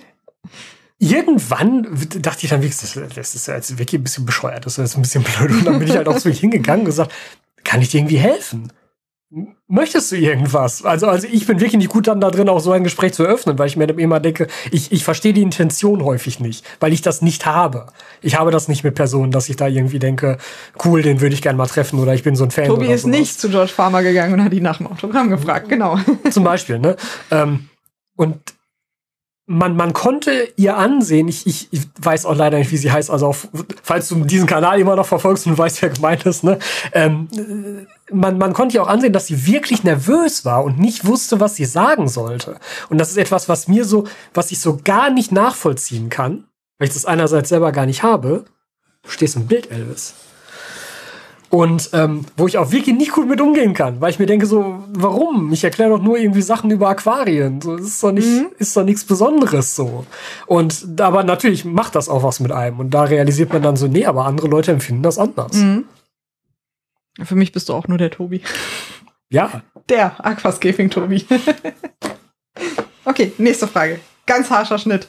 Warum machst du nur Werbung? Okay, ich denke, das ist jetzt darauf bezogen, dass dann überall in meinen Videos Werbung steht. Ich hätte das äh, anders empfunden tatsächlich. Ich Okay. hätte das anders Ja gut, dann machen wir beide Varianten. Mhm. Also erstmal, ähm, ich schreibe überall Werbung hin. Jeder meiner Kommentare ist Werbung, jeder meiner Beiträge ist Werbung, jedes Video ist Werbung, bla bla bla. Es steht überall Werbung, Dauerwerbesendung und so weiter, weil ich im Endeffekt dazu gezwungen bin. Und zwar wurde ich nämlich vor mehreren Jahren jetzt schon tatsächlich einmal abgemahnt, als diese ganze Abmahnwelle da über YouTube und Instagram herschwappte, äh, bin ich da mit reingekommen. Und ähm, zu dem Zeitpunkt war es halt auch noch so, dass die Rechtsprechung so aussah, dass die, der Medienrechtsanwalt, Das mit dem ich mich da gerade. genau, es Also ändert sich jetzt gerade, ja, erst. ähm, dass der Medienrechtsanwalt, mit dem ich mich da äh, auseinandergesetzt hatte, gemeint hatte, wir könnten dagegen klagen. Aus seiner Sicht wäre es auch sinnvoll gewesen, dagegen zu klagen, aber bisher war es halt so, dass in anderen vergleichbaren Urteilen die Oberlandesgerichte eher zugunsten dieser Abmahnbude entschieden haben. Was ganz generell auch ein ganz anderes Problem nochmal darstellt. Ist ein langes, langes, Ja. breites, Genau. kompliziertes Thema. Und im Endeffekt war dann nämlich auch die Aussage von dem Anwalt so, eigentlich habe ich nichts falsch gemacht. Aber aufgrund der aktuellen Rechtsprechung und den Urteilen, die bisher gefällt wurden, ist es halt trotzdem anzuraten oder hat er mir Es dann gibt dazu keine geraten, Rechtssicherheit mehr. genau, es gibt keine Rechtssicherheit, dass ich halt einfach alles als Werbung kennzeichne. Auch egal, ob es Werbung ist oder nicht. Das ist ja auch der Punkt. Viele meiner Videos sind gar keine Werbung. ja, Trotzdem steht es da Werbung. nicht mehr erkennen. Genau, weil nämlich ich dann halt im Zuge dieser Abmahnung eine Unterlassungserklärung unterzeichnen musste, wo ich halt Vertragsstrafen bekomme, sehr hohe, empfindliche Vertragsstrafen bekomme, wenn ich halt irgendwo nochmal so etwas machen würde, wie das, was abgemahnt wurde, was schon bereits keine Werbung war, die aber trotzdem als solche abgemahnt wurde. Und deshalb bin ich halt im Endeffekt jetzt gerichtlich dazu gezwungen, alles als Werbung zu kennzeichnen, aus Selbstschutz. Ja, wir, wir haben uns ein bisschen darüber beratschlagt und aktuell ist die Lösung so, dass Tobi erstmal in den Videos sagt, wenn etwas gesponsert ist, gerade wenn ein neues Becken eingerichtet Genau, ist. klar. Und ähm, vor allen Dingen, es gab in der Vergangenheit, also in der kompletten Geschichte des Kanals, zwei bezahlte Sponsorings. Ähm, und bei beiden stand auch permanent da, dabei, oben rechts, dick in der Ecke, nicht irgendwie versteckt, ist ein bezahltes Placement und ein bezahltes Sponsoring, damit das ganz klar ist, dass ihr genau wisst, was ist bezahlt und was nicht. Ja. Ne? Weil das, also dadurch, dass alles als Werbung gekennzeichnet ist, kann man es ja gar nicht mehr erkennen, was wirklich Werbung ist. Und dementsprechend, das ist Tobi schon wichtig, dass ihr das auch wirklich mitkriegt. Ja klar, weil also es, es, es, es bringt mir ja auch überhaupt gar nichts, das zu verheimlichen. Also wo, wo, wofür Nö, denn? das wäre auch also, ein Arschloch-Move. Ist ja, ist ja Unsinn, ist ja Nö. unnötig. Nee. Also ich kann schon sagen, weil ich weiß, was wir hier an Produkten zugeschickt bekommen, dass viele Sponsorings auch abgelehnt werden und Ja. Tobi wirklich nur das nimmt, von dem er wirklich denkt, es ist vernünftig. Und wir haben auch nicht nur ein Sponsoring, auch bezahlte Sponsorings, gut bezahlte Sponsorings mit sehr großen, sehr namhaften Herstellern abgelehnt. Wenn ihr das ganz genau verfolgt, könnt ihr das teilweise rausfinden, dass Tobi über Instagram Sachen gezeigt hat, die da niemals in einem Video auftauchten. Weil das Sachen sind, die Tobi nicht gut fand. Wo Spaltmaße von jenseits von Gut und Böse waren oder keine Ahnung, die Pflanzen fürchterliche Qualität hatten Und oder wo so. dann der Hersteller auch nicht bereit war, meine Kritik zu akzeptieren, Genau. dass ich die halt in das Video raufnehme. Ich spreche das dann halt vorher ab. Mhm. Weil, also ich, ich möchte kein Negativvideo machen, weil da niemand was von hat. Nö. Sondern ich spreche das dann vorher mit dem Hersteller ab und dann sage ich, ja, pass auf, das und das und das. Mhm. Das geht meiner Meinung nach so nicht. Und das müsste ich aber im Video natürlich auch so kommunizieren. Und wenn dann der Hersteller sagt, so, nee, das wollen wir aber nicht, ja, dann halt nicht. Und dann geht's halt wieder zurück. Dann Dann, passiert da halt nichts mit, genau. Ne? Eben. Und äh, von daher, das ist alles als Werbung gekennzeichnet, aber wir versuchen das in den Videos schon so klar wie möglich zu kennzeichnen, was jetzt selbst gekauft ist, was also ich meine, wenn jemand einen Teil für 10 Euro sponsert, da werdet ihr nicht erwarten, dass der Tobi das lobt, nur weil er was für 10 Euro bekommen hat. Aber auch wenn das bezahlt ist, dass ihr Bescheid wisst darüber. So, jetzt kommen wir zu meiner Umdeutung. Ja. Also das war meine erste Idee. Ähm, Im Sinne von, warum du aktuell so besonders viel Werbung für deine Tools, für die Toolbags machst und das immer wiederholst. Ach so. Da Äh, war meine okay, Interpretation ja. jetzt davon. Ja, ja gut, kann ja Dadurch, sein. dass ich ja deine Videos regelmäßig gucke, ist da viel. Ähm, äh, das ist natürlich einerseits, äh, hat es natürlich schon den Hintergrund, dass ich das halt etablieren möchte. Das hatte ich vorhin ja auch schon mal bei einer Frage ähm, gesagt, dass ich halt Aquaona als Marke etablieren möchte. Und natürlich gehört dazu, dass ihr natürlich auch erstmal wissen müsst, dass das existiert als Marke. Dass da halt Produkte sind, die man halt kaufen könnte. Ähm, und ähm, es ist halt auch irgendwo stolz. Also ja, vor allen Dingen, ich, wir müssen auch die Miete zahlen. d- Also das ich, ich habe meinen Job, aber du musst ja auch die Miete bezahlen. Ja, ja, so. Wir können nicht davon leben, dass uns jemand einen Filter hier hinschickt. Nee, also ganz das generell, zahlt also nicht die Miete. das zahlt nicht die Altersvorsorge. möchte schon Geld verdienen, logisch. Ja. Mu musst du ja halt, ne? Eben. Ähm, und, und das mit den Sponsorings, das habe ich auch schon in Podcast-Folgen mal auseinandergenommen, dass zum Beispiel ein Produktsponsoring, da habe ich halt gar nichts von, weil da zahle ich drauf. Da zahle ich extra Einkommensteuer für. Zum Beispiel. Ne? Also selbst wenn ich ein Produkt geschenkt bekomme, was ja immer so gerne gesagt wird, ist halt nicht geschenkt, sondern da zahle ich Steuerabgaben für. So, aber ist ein anderes Thema und ähm, mit, mit den Tools und so. Es, also, also ich bin halt auch stolz darauf, diesen, diesen Schritt jetzt hingekriegt zu haben, ähm, zu einer Marke. Ja, wirklich, weil ja auch die Markenanmeldung und so besteht und zu eigenen Produkten. Und ich freue mich auch gerade bei dem Toolback sehr darüber, dass das so geworden ist, wie es jetzt geworden ist. Und ich finde, das ist auch ein, ein schönes Produkt, weil halt zum Beispiel diese Handarbeit da drin steckt.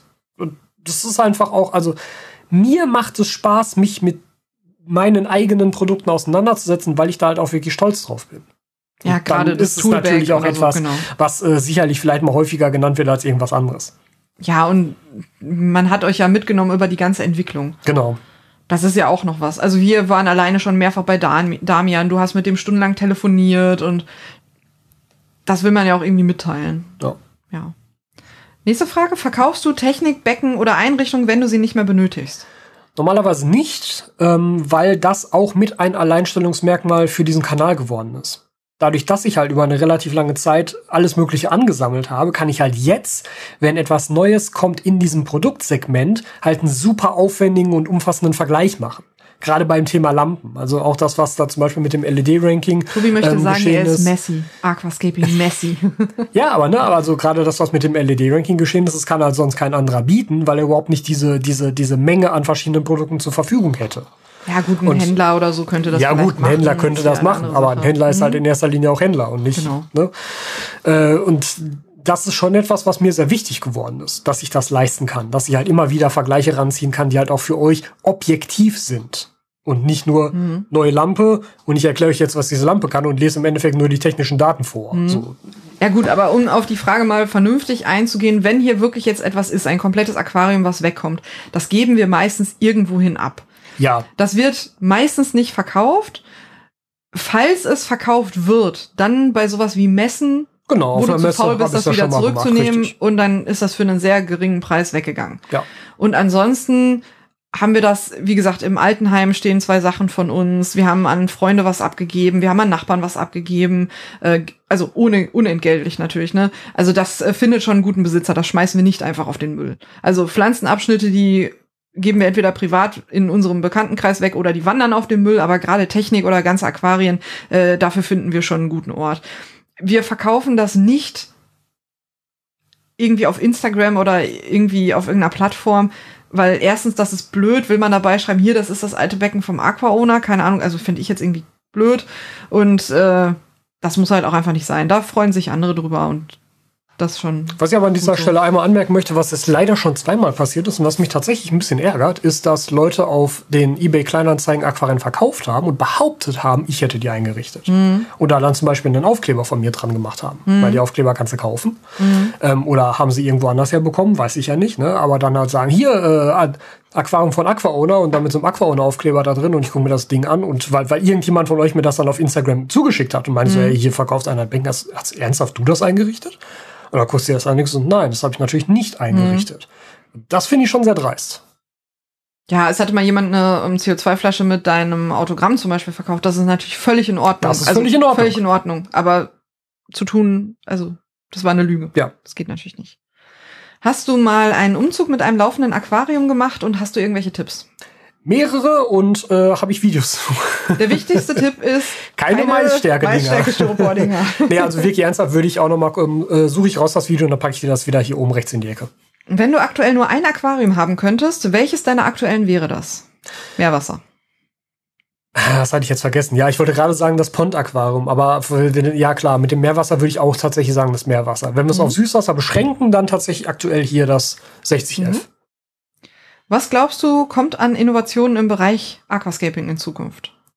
Das ist mal eine lustige Frage, weil wenn Darf ich wüsste, sagen, welche Innovationen versucht, das zu kommen, machen. Genau. wäre es ja, ne, also genau, das, das, das ist wieder ein philosophisches Also wir Problem. wissen zum Beispiel bei einigen Herstellern, weil wir ja mit den Herstellern gute Kontakte haben, was für neue Produkte kommen. Ja. Also es gab jetzt letztens einen Call, ich weiß nicht, ob du das sagen darfst, wo ein neues Produkt Ich vor, sag's weiß es auch nicht, ich glaube eher nicht. Wo ein neues Produkt vorgestellt wurde, wo wir wissen, dass das kommt, wo wir denken, das ist gut, wo wir uns schon drauf freuen und äh, sowas natürlich, aber das dürfen wir halt auch nicht sagen.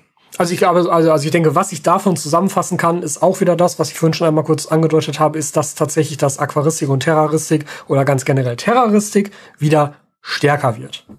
Mhm. Gerade im Bereich der Aquaristik als Ja. Immersorbereich. Ja. Mhm. Hast du schon ein Buch geschrieben oder hast du es noch vor? Ja und nein. Korrekt. Das finde ich ja wieder besonders toll, dass ich sagen kann, mein Freund ist Autor.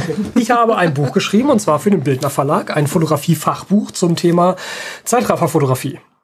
Das ist mein Buch. Da, mit altem Foto, mit sehr Wunderschöne kurzen Haaren. Frisur. Ja. Wollt ihr wirklich, dass die Haare wieder so aussehen? Wollt ihr das wirklich? Und ähm, naja, das, das kann man kaufen, das kann man bei Amazon bestellen, ja, Buch mit ISBN-Nummer und so. Es macht mich auch stolz, das gemacht zu haben.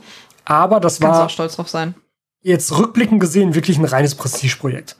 Weil sowohl vom Arbeitsaufwand als auch monetär hat sich das vorne und hinten nicht gelohnt. Und das ist auch der Hauptgrund, warum ich sagen würde, das würde ich nicht nochmal machen, weil da einfach wirklich deutlich über ein Jahr Arbeit drin steckt, in ständiger Kommunikation mit dem Lektor beim Verlag, was super stressig ist, weil du zum Teil denkst, okay, jetzt ist alles fertig. Und ich habe nämlich dazu auf meinem Fotografie-Kanal, die Videos sind nicht mehr da. Diese ganzen Vlogs, die ich auf meinem Fotografie-Kanal gemacht habe, habe ich irgendwann alle offline genommen. Aber ich habe da ganz viele Vlogs gemacht, wo ich gesagt habe, so hier, ich habe jetzt das letzte Kapitel abgegeben und jetzt dauert es nicht mehr lange, jetzt kannst du in den Druck gehen und dann ist es bald verfügbar.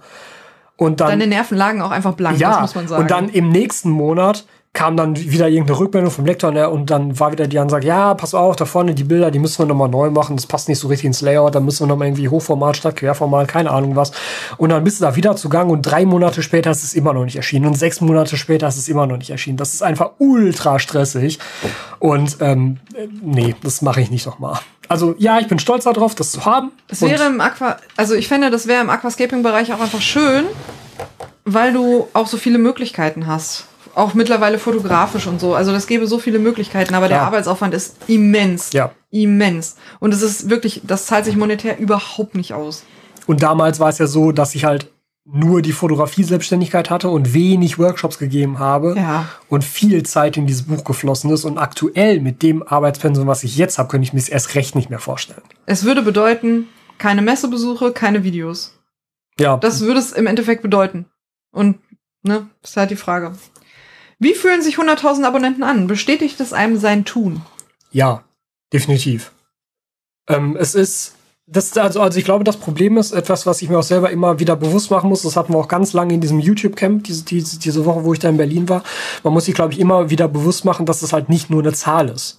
Weil für mich Ja. ist, es, ist es sehr, sehr schnell nur eine, ein Datenpunkt in den Analytics. Und ich Stell dir analysiere das mal dann, vor, stell dir mal ein ganzes Fußballstadion mit Menschen Genau. vor. Und man fällt sehr schnell da rein, dass man analysiert, ja, guck mal, da sind jetzt aber nur irgendwie 60 Abonnenten dazugekommen und gestern waren es aber irgendwie 120, warum ist das denn so schlecht gelaufen? Wo man sich aber eigentlich klar machen muss, ja, das sind 60 Leute, die jetzt vielleicht neu in dieses Thema einsteigen, die dich in irgendeiner Form sympathisch oder gut erklärend oder whatever finden. Ja, pass auf, die nächste Frage geht genau da rein. Bist du dir eigentlich bewusst, dass du weit über Deutschland hinaus Menschen mit deinen Videos hilfst? Ja, ne? Weil ich glaube, das ist nicht der Fall. Ich glaube auch, dass du als Mensch dir so eine Menge nicht vorstellen kannst. Also kannst Ja, du dir wie- 100.000 vorstellen? 100.000 irgendwas. Kannst du dir das vorstellen? Nein. Ja, man kann sich vielleicht irgendwelche Bilder von irgendwelchen Demos oder so vorstellen, wo 100.000 Leute sind. Ja, aber das stell dir so ein Fußballstadion Ne? vor. Jeder Ja. Fußballstadion passen da 40.000, 50.000 Leute rein. Kannst du dir zwei Fußballstadien mit Menschen vorstellen? Nein. Du weißt, das ist eine Menge. Aber erstmal sich die Menge vorzustellen, sehr schwierig. Und sich dann vorzustellen, dass die an dir Interesse haben, Ja. ganz schwierig. Ich glaube, das begreift man auch einfach nicht. Ja, das, also ich denke, es ist vielleicht auch wie so eine Art Schutzmechanismus, dass es halt nur eine Zahl ist. Ich glaube, Mhm. das wird mit noch höheren Zahlen noch viel, viel pro problematischer, Mhm. wenn du halt einen Kanal mit 11 Millionen Abos hast Mhm. oder so. Ne, also Mhm. das, das ist ja nicht mehr, nicht mehr, nicht mehr begreifbar. Und das ist ja auch irgendwo, das, das, es, es ist ja auch so eine massive Diskrepanz zwischen der, zwischen dem, also, also zwischen dieser persönlichen Beziehung, weil ihr alle kennt mich, ihr wisst, wie ich Mhm. aussehe, ihr wisst, wie ich rede, ihr wisst, was zum Teil meine Interessen sind. Ihr wisst jetzt seit diesem Video, ob ich lieber eine Bockwurst oder eine Bratwurst haben möchte. ja, das, das, das weiß ich von euch ja alles gar nicht. Ich habe keine Ahnung, wie ihr ausseht, was ihr macht, warum ihr diese Videos toll findet und ähm, Ob ihr sie überhaupt toll findet. ob ihr sie überhaupt toll findet. Und deshalb ist es natürlich auch nochmal umso schwerer, sich das irgendwie zu verdeutlichen. Ja, du sitzt alleine in deinem kleinen Raum, heute mal ausnahmsweise mit mir und sprichst mit einer Kamera. Ja, Das ist schon was anderes. Du sprichst ja nicht mit einer Person. aber natürlich ist es definitiv eine Bestätigung dessen, was man sich halt erhofft hat vor ein paar Jahren. Und es kommen ja auch immer super viele nette Kommentare. Ist einfach so. Wo Leute schreiben, du hast mir ein Problem gelöst, du hast mir geholfen, Genau, was ja. zu verstehen und so weiter. Und das ist natürlich toll. Was würdest du Anfängern für Tipps mit auf den Weg geben? Sehr viel Geduld. Und ich weiß, Geduld ist eins der blödesten Tipps, die man kriegen kann, weil es halt Geduld erfordert. Der Tobi hat unendliche Mengen Geduld und ich weiß immer nicht, wo er die hernimmt. Zusammen mit seiner Motivation. Aber es ist halt wirklich so. Also nahezu alle Probleme, gerade am Anfang eines Aquariums, lösen sich halt einfach mit der Zeit mehr oder weniger von selbst. Und wenn du halt einfach deine Routine beibehältst, also Geduld und Routine. Routine halt so Geschichten wie wöchentlicher Wasserwechsel, vorher die Algen absaugen, ab und zu mal die Pflanzen nachschneiden, nicht deine Düngung vergessen. Und das zusammen mit Geduld, dann funktioniert das auch. Welche Neocaridina-Arten hast du als erstes gehalten? Äh, Redfire. Die haben wir noch zusammen gekauft in diesem Laden in Bochum. Ja, den es nicht mehr gibt. Genau. Hm? Wir nennen jetzt keine Namen. Hattest du Angst, als YouTuber zu starten und dafür einen normalen Job aufzugeben? Nein, warte, hattest du keine Angst, als YouTuber zu starten und dafür einen normalen Job aufzugeben? Nö, gar nicht. Man muss jetzt auch sagen, Tobi hat keinen Job dafür aufgegeben, sondern Tobi war an der Uni und hatte diesen befristeten Job und der ist ausgelaufen ohnehin schon. Ich glaube aber, das geht mehr so in die Richtung, ähm, ob ich nicht lieber einen normalen Job gehabt hätte oder ob mir der sicherer vorgekommen wäre. Dafür hättest du aber erstmal einen haben müssen und das hattest du nicht. Ja, ja, Weil auch der Job an der Uni, das war ein kleiner Nebenjob mit keine Ahnung wie vielen Stunden. Das war Ja, ja, klar. auch nicht ein richtiger Job, den du aufgegeben hast. aber ich hätte ja auch mit meinem Studium in eine Festanstellung gehen können Ja. zum Beispiel. Also man muss sagen, ja, Tobi hätte diese Angst gehabt. Und ja, du hast dir Gedanken darüber gemacht, ob du das finanziell alles stemmen Klar. kannst und wie deine Zukunft aussieht und ob das sicher ist und so weiter. Also ja, das auf jeden Fall. Aber nicht im Sinne von dafür einen normalen Job aufzugeben, weil das hast du nicht getan. Und mir war sehr schnell klar, auch noch während des Studiums, Mhm. dass ich Selbstständigkeit sehr viel attraktiver finde als irgendeine Art der Festanstellung. Mhm. Weil ich fand es schon immer heuchlerisch, wenn gesagt wird, ja, aber eine Festanstellung ist ja viel sicherer. Und ich glaube, gerade das letzte Jahr hat gezeigt, dass es halt völliger Quatsch ist. Ja, vor allen Dingen heutzutage ist es ja auch oft so, du kriegst einen befristeten Vertrag auf ein Jahr und Davon mal ganz abgesehen. Solche ne? Späße. Mhm. Aber als Angestellter bist du halt immer davon abhängig, was dein Arbeitgeber an Plänen hat. ja, Kurzarbeit, weil Corona. Ne? Und als Selbstständiger, Gekündigt, weil wenn, keine Ahnung was. genau, wenn, wenn, wenn ich mitbekomme, dass ich jetzt irgendwie, warum auch immer, mit diesem Thema oder mit dieser Selbstständigkeit oder mit diesem Kanal kein Geld mehr verdienen kann und davon nicht mehr leben kann, dann kann ich mir was anderes suchen. Dann kann ich mir ein anderes Thema ausdenken. Dann kann ich einfach irgendetwas Neues ausprobieren. Ja, und du hast ja auch immer noch die Option, als Angestellter zu arbeiten in diversen Bereichen. Also man muss ja auch sagen, es ist ja nun mal jetzt relativ erfolgreich. Du machst halt nun mal einen guten Job. Du kannst mit Kameras umgehen. Du kannst sowas machen wie Social Media Ja, klar. Beratung. du kannst Videos für irgendjemanden machen, was du ja auch jetzt schon tust und sowas. Also das Feld ist ja offen. Es ist ja, Ja. nicht so, als hättest du etwas aufgegeben, sondern du hast dich statt für die eine Richtung für eine andere entschieden. Ne? Das ist also nochmal eine andere Geschichte, wenn jetzt jemand einen festen Job hat und sagen würde, ich würde den kündigen, um etwas anderes zu Ja, machen. also das solltest du, wenn, dann überhaupt nur dann tun, wenn halt das neue Thema mehr abwirft als der vorherige Job. Ich würde da auch gar keine Tipps geben, das muss ja jeder für sich selber wissen. Ja. Also ist es dir das wert? weil es hat Risiken. Du bist alleine dafür zus Ja. äh, zuständig, für deine Altersvorsorge zu sorgen, für deine Krankenversicherung. Gerade Altersvorsorge ist, glaube ich, etwas. Ja, es wäre ein Problem. Sagen wir, du hättest jetzt Corona gekriegt und du wärst wirklich, ich sag mal, vier Wochen krank gewesen. Was wäre mit dem Kanal gewesen? Du hättest deine Auftragsarbeiten nicht mehr machen können. Mhm. Du hättest äh, hier Videos vielleicht nicht mehr machen können. Das wäre ein ernsthaftes Problem. Und das sind alles Klar. Sachen, das hängt ja auch von deiner Lebenssituation ab. Wie alt bist du? Hast du vielleicht Familie, um die du dich kümmern musst? Eltern, Kinder, was weiß ich.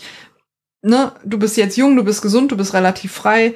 Du hast keine Kinder, du hast nicht Eltern, um die du dich kümmern musst oder irgendwelche anderen Sachen, Verpflichtungen, keine großen Schulden oder irgendwie sowas, ne? Also ich glaube, das kann man einfach pauschal nicht sagen. Ja.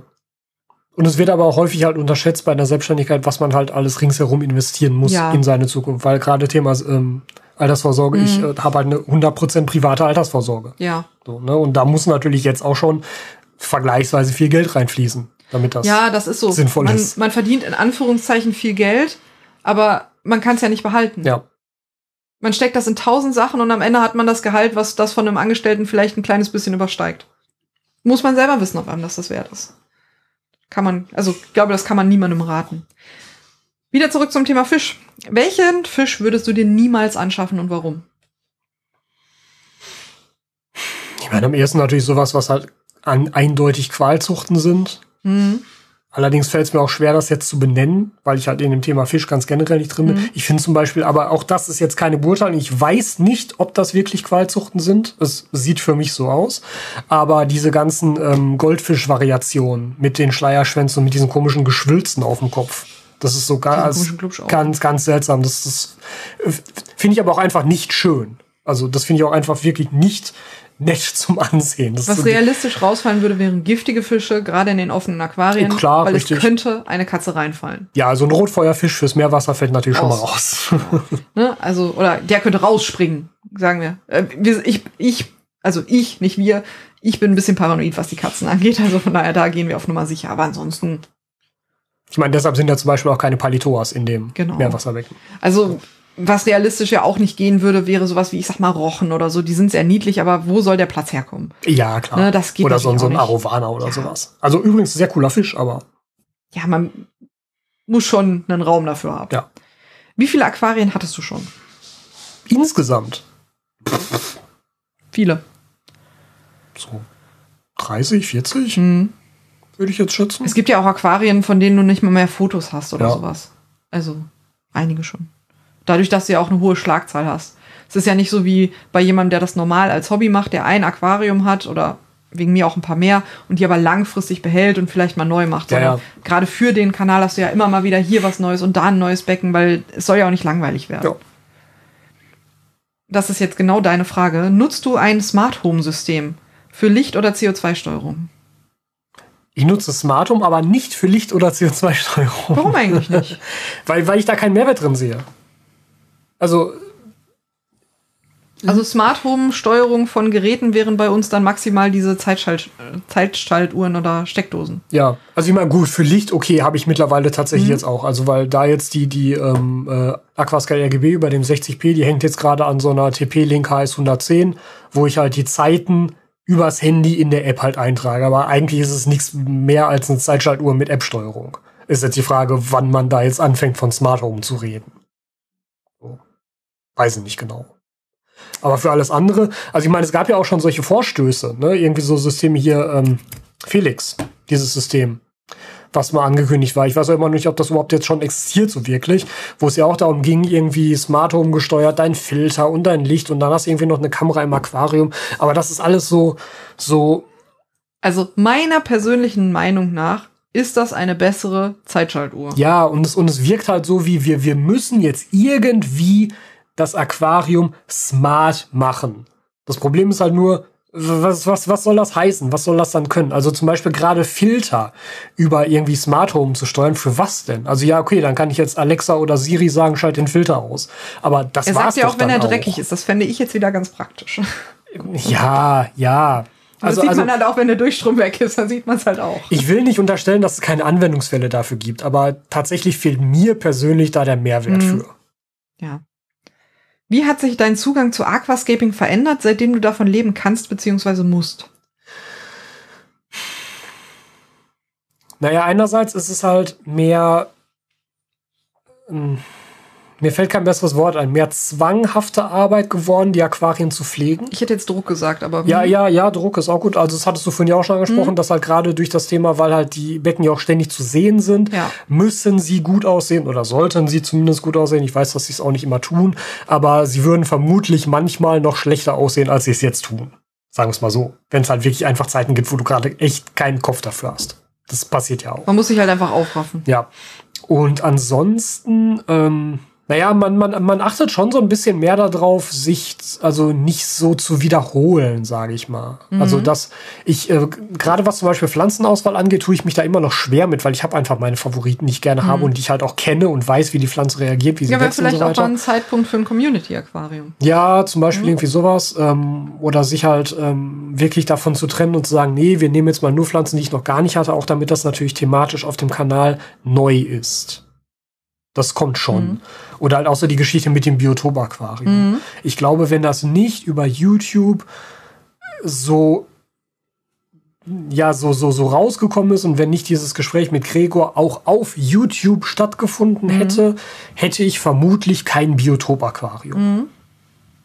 Dabei fand ich gerade das eine schöne Herausforderung. Also ich finde, das ist ja auch ja, natürlich. eine schöne Herausforderung. Ja, ja, klar. Wo du halt mal was anderes machst. Ja, definitiv. Mhm. Also Sicher, genauso. Ich empfinde ja. das ja auch als positiv, aber es ist etwas, was halt schon dadurch induziert wurde. Was auch noch positiv ist, meiner Meinung nach, ist dadurch, dass du jetzt diesen Stand hast und du hast natürlich Vorteile, dass du mit Herstellern sprichst und so weiter. Ähm, du kriegst ja auch mehr mit. Das ist richtig. Von Innovationen, von neuer Technik und so weiter. Du wirst vielleicht sogar eingebunden. Moritz hat dich nach seiner ja. Lampe gefragt, andere Hersteller fragen dich und so. Ähm, das ist natürlich auch ganz toll, wenn du da den Standpunkt hast, dass du Innovation mitschaffen ja, kannst. Ja, das, das stimmt. Und Zukunft mitgestalten kannst. Ne? Also das ist natürlich auch toll. Und man kriegt ja auch einen anderen Zugang, wenn man zum Beispiel einen Hersteller besucht und mal sieht, wie etwas gefertigt wird, mhm. wie Wasserpflanzen gezogen werden. Auch das, dadurch, dass das eben, also dass du der Aqua-Owner bist, hast du ja einen anderen Zugang zu sowas mhm. auch nochmal. Auch wirklich physisch. Was wolltest du früher mal werden und könntest du dir einen schöneren Job vorstellen? Oh, was, hm. Wolltest wie, du mal so Polizist oder Feuerwehrmann werden? Das weiß ich nicht mehr. Das müsstest du meinen Eltern fragen. Mach ich. Das kann ich wirklich nicht sagen. Also ich hatte ja tatsächlich relativ relativ konkrete Jobvorstellungen während meines Studiums mhm. wirklich. Ähm, ich hatte eine Kommilitonin, mit der wir auch tatsächlich ja so re re relativ konkrete Pläne für eigene für eine eigene Agentur geplant hatten. Tobi wollte auch Podcaster werden. Tobi hatte mal einen eigenen Podcast. Äh, stimmt. Mhm. Ja, das war noch vor der Fotografiezeit. Mhm. Das war auch ganz großer Quatsch. Mhm, ich weiß. Ich habe mir den Scheiß angehört. Ja, aber guck, du hast ihn dir angehört. Ja, weil ich eine gute Freundin bin. ähm, nee, ähm, wir haben ähm, recht ernsthaft darüber nachgedacht, halt Politikberatung zu machen. Also Parteiberatung. Das war das Ziel im Endeffekt. Weil, also wie gesagt, ich habe ja ähm, Sozialwissenschaften studiert. Im Bachelor hatte ich halt so ein bisschen die Fokussierung auf Politikwissenschaften tatsächlich. Und dann im Master war die Fokussierung halt auf Management im Endeffekt, Management und Organisationsmanagement. Und da wäre das alles gut in dieses Schema reingefallen. Und ähm, Politikberatung war das, was uns hätten gut vorstellen können. Aber dann kamen halt andere Hobbys und Leidenschaften da rein und die haben das dann halt übernommen. Weil, da, weil das wäre halt schon etwas gewesen, was halt aus dem Studium herausgeboren wäre und dem, was man dort mitgenommen hat und nicht aus einer intrinsischen Leidenschaft heraus. Mhm. Also ich habe immer noch durchaus eine, also durchaus ein Interesse an Politik, klar, sonst mhm. hätte ich in die Richtung nicht studiert. Aber ähm, ja, also jetzt kann ich mir natürlich etwas Schöneres vorstellen, als irgendwo in einem Meetingraum zu sitzen und irgendwelchen Parteifunktionären zu erklären, dass halt ihre Werbekampagne eine dumme Idee war. So, ja. ne? Deshalb, ähm, Sie und, kennen mich. Ja, und, und, und, und, und da muss man halt auch jetzt sagen, kann ich mir zum aktuellen Zeitpunkt auf Wiki nichts Besseres vorstellen, als das, was ich gerade mache. Man muss ja auch einfach sagen, dass es aus dieser Selbstständigkeit, wenn sie einem gefällt, mit den Vorteilen der Freiheit, der Selbstgestaltung, nicht mehr gut zurückkommen kann. Klar. Weil wenn du sowas machst mit einer Agentur und du machst Politikberatung, du bist sehr eingebunden in den Zeitplan von anderen. Ja, logisch. Überhaupt gar nicht mehr frei. Und diese Freiheit, die du jetzt gerade hast, die du auch als Vorteil empfindest, was ich ja auch sagen muss, ähm, da gibt's schweren Zurück von ja. wieder. Pizza oder Burger? Das fände ich auch schwierig. Beides geil. Ich sehe dich mehr in der Burger-Richtung. Ich tendiere auch etwas mehr dazu, glaube mhm. ich. Weil du bist jemand, dir wird, dir wird schnell was langweilig und bei Burgern hast du mehr Freiheit. Also ja, du kannst auf Pizza einen anderen Belag drauf machen, aber Pizza ist Also wenn ich schon. mir überlege, was wir in den USA für Pizza gegessen haben, das war aber innovativer als jeder Burger. Aber ja, ja, ich glaube doch schon auch. Wir haben ja hier einen Favorite Burger Laden, den wir jetzt nicht, nicht nennen. Wir wollen ja keine Werbung machen. Aber in unserem Favorite Burger Laden, dann gibt es auch sehr pornöse Geschichten wie ein Burger und das Bun ist dann kein Brioche, sondern zwei süße Donuts. Und Also so mit. Zucker auf dem Donut. Ja. Und da drauf dann das Patty und Bacon und so. Sehr, sehr gut. Sehr geil. Oder Nachtischburger. Ja, also Burger hat den Vorteil der variableren Beilage. Ja, völlig. Bei einer Pizza hast du halt keine Beilage. Ja, du kannst beim Burger doch auch alles anders machen. Du kannst jeden einzelnen Teil des Burgers ersetzen. Also der Nachtischburger beispielsweise, der ultra geil ist, der besteht aus einem normalen Burger-Bun, also so einem süß, süßen Brioche-Brötchen. Und dann ist aber statt dem Fleischpatty ein Vanilleeis-Patty. Statt Käse gibt es eine Scheibe harter Schokolade. Statt Salat oder Gurke gibt es Minze. Statt Tomate gibt es Erdbeeren. Erdbeere und Karamell-Vanillesoße oder irgendeine andere Soße statt Ketchup und Senf. Und von dem Original Burger ist ja quasi gar nichts mehr da. Aber es ist trotzdem in der Form und in dem Verständnis ein Burger. Mhm. Ja, doch, ja, das macht so Oh, der ist so lecker. Sinn, glaube ich. Ja. Ja. Also, also ich glaube, du bist eher der Burgermensch. Bei Pizza hast du zumindest immer den gleichen Teig. Ja, ich, also, also ich muss jetzt tatsächlich die ganze Zeit an Süßkartoffelpommes denken, die so der ausschlaggebende Ja, aber die haben ja jetzt nichts mit dem Burger zu tun. Ja, ja, ja, schon. Also ich kann zu Pommes, also zu, zu, zu Pizza würde ich ja keine Pommes noch dazu essen. Beim Warum Burger hast du ja nicht? schon Pommes dazu. Warum nicht? Ja. Also, das ist ja jetzt Definition. Und diese komische Schokopizza, die ist echt nicht gut. Wirklich nicht. Nein, die ist wirklich nicht Nein, gut. die ist nicht gut. Kauft euch eine anständige Schokotorte. So, das war's. Das war die hundertste Frage. Sehr gut. Eigentlich die 99. weil du eine doppelt hattest. Dann kriegst du jetzt die letzte Frage. Die kommt von mir persönlich. Bist du glücklich? Ja. Ich hätte eine offenere Frage stellen können, oder? Also es gibt wenig, was, was ich halt aktuell verbesserungswürdig finde. Ich hätte gerne mehr Zeit. Aber ehrlich gesagt hätte ich gerne mehr Zeit, um mich besser um andere Projekte noch zu kümmern. Nicht, weil ich denke, ich habe zu wenig Freizeit. Weil ich empfinde Freizeit, glaube ich. Du hast auch keine Freizeit. Genau. Die wird sofort vollgeschaufelt. Ja, aber, aber ich, ich, ich empfinde halt auch Arbeitszeit und Freizeit nicht als diametrale, Mhm. sich gegenüberstehende Dinge, sondern das fließt halt ineinander. Ich meine, wir waren in der Karibik und Du hast gearbeitet. wir brauchten halt mehr Internet, weil wir halt Du gearbeitet Sachen hast. gucken mussten und Sachen. Also ne, das, das, das ist halt einfach so. Und da, da kann man sich einerseits nicht von lösen. Ich glaube, der wichtige Punkt ist aber auch, da will ich mich gar nicht von Ja. lösen. Mir würde das, mir wäre es unangenehm. Also wenn, ich- Tobi mal nicht arbeitet, dann muss man ihn dazu zwingen. Der fängt sofort wieder an. Selbst wenn man mit dem unterwegs ist und man geht irgendwie auf ein Konzert, spätestens in der Pause hat er das Handy draußen und macht YouTube-Kommentare. Es ist ja auch okay, wenn man von vorn, also gerade wir dann auch Ja. als Paar, wenn wir halt Sachen machen und sagen, pass auf, wir machen jetzt hier den Ausflug und so. Und natürlich ist das dann etwas, wo ich dann nicht auch nicht die ganze Zeit Ja, sicher. hänge. Aber äh, wenn ich mir sowas vorstelle, wie wir fliegen zwei Wochen weg, Hm? es, es wäre mir, es würde mir den Urlaub essentiell schlechter machen, Mhm. wenn ich nicht den Überblick über meine Arbeit hätte. Ja, das geht mir mit den Katzen genauso. Also ich kann das vielleicht nicht unbedingt mit Arbeit Ja. verstehen, aber ich kann das mit der Leidenschaft verstehen. Hm? Ja, und jetzt sind wir bei 100.000. Ja, wir hoffen, euch hat die Fragestunde gefallen. Respekt, wenn ihr bis hierhin durchgehalten habt. Und vielleicht sehen wir uns ja bei 200.000 Ich würde mich sehr freuen. Auf Aqua Owner, dem deutschen Aquascaping Channel. Vielen Dank, dass du dir diese Folge wieder bis zum Ende angehört hast. Wenn du diesen Podcast auf YouTube schaust und hörst, dann vergiss bitte nicht, den entsprechenden YouTube-Kanal zu abonnieren und dem Video dort einen Daumen nach oben zu geben. Dort kannst du übrigens auch unter dem Podcast kommentieren und mir so deine Meinung dalassen.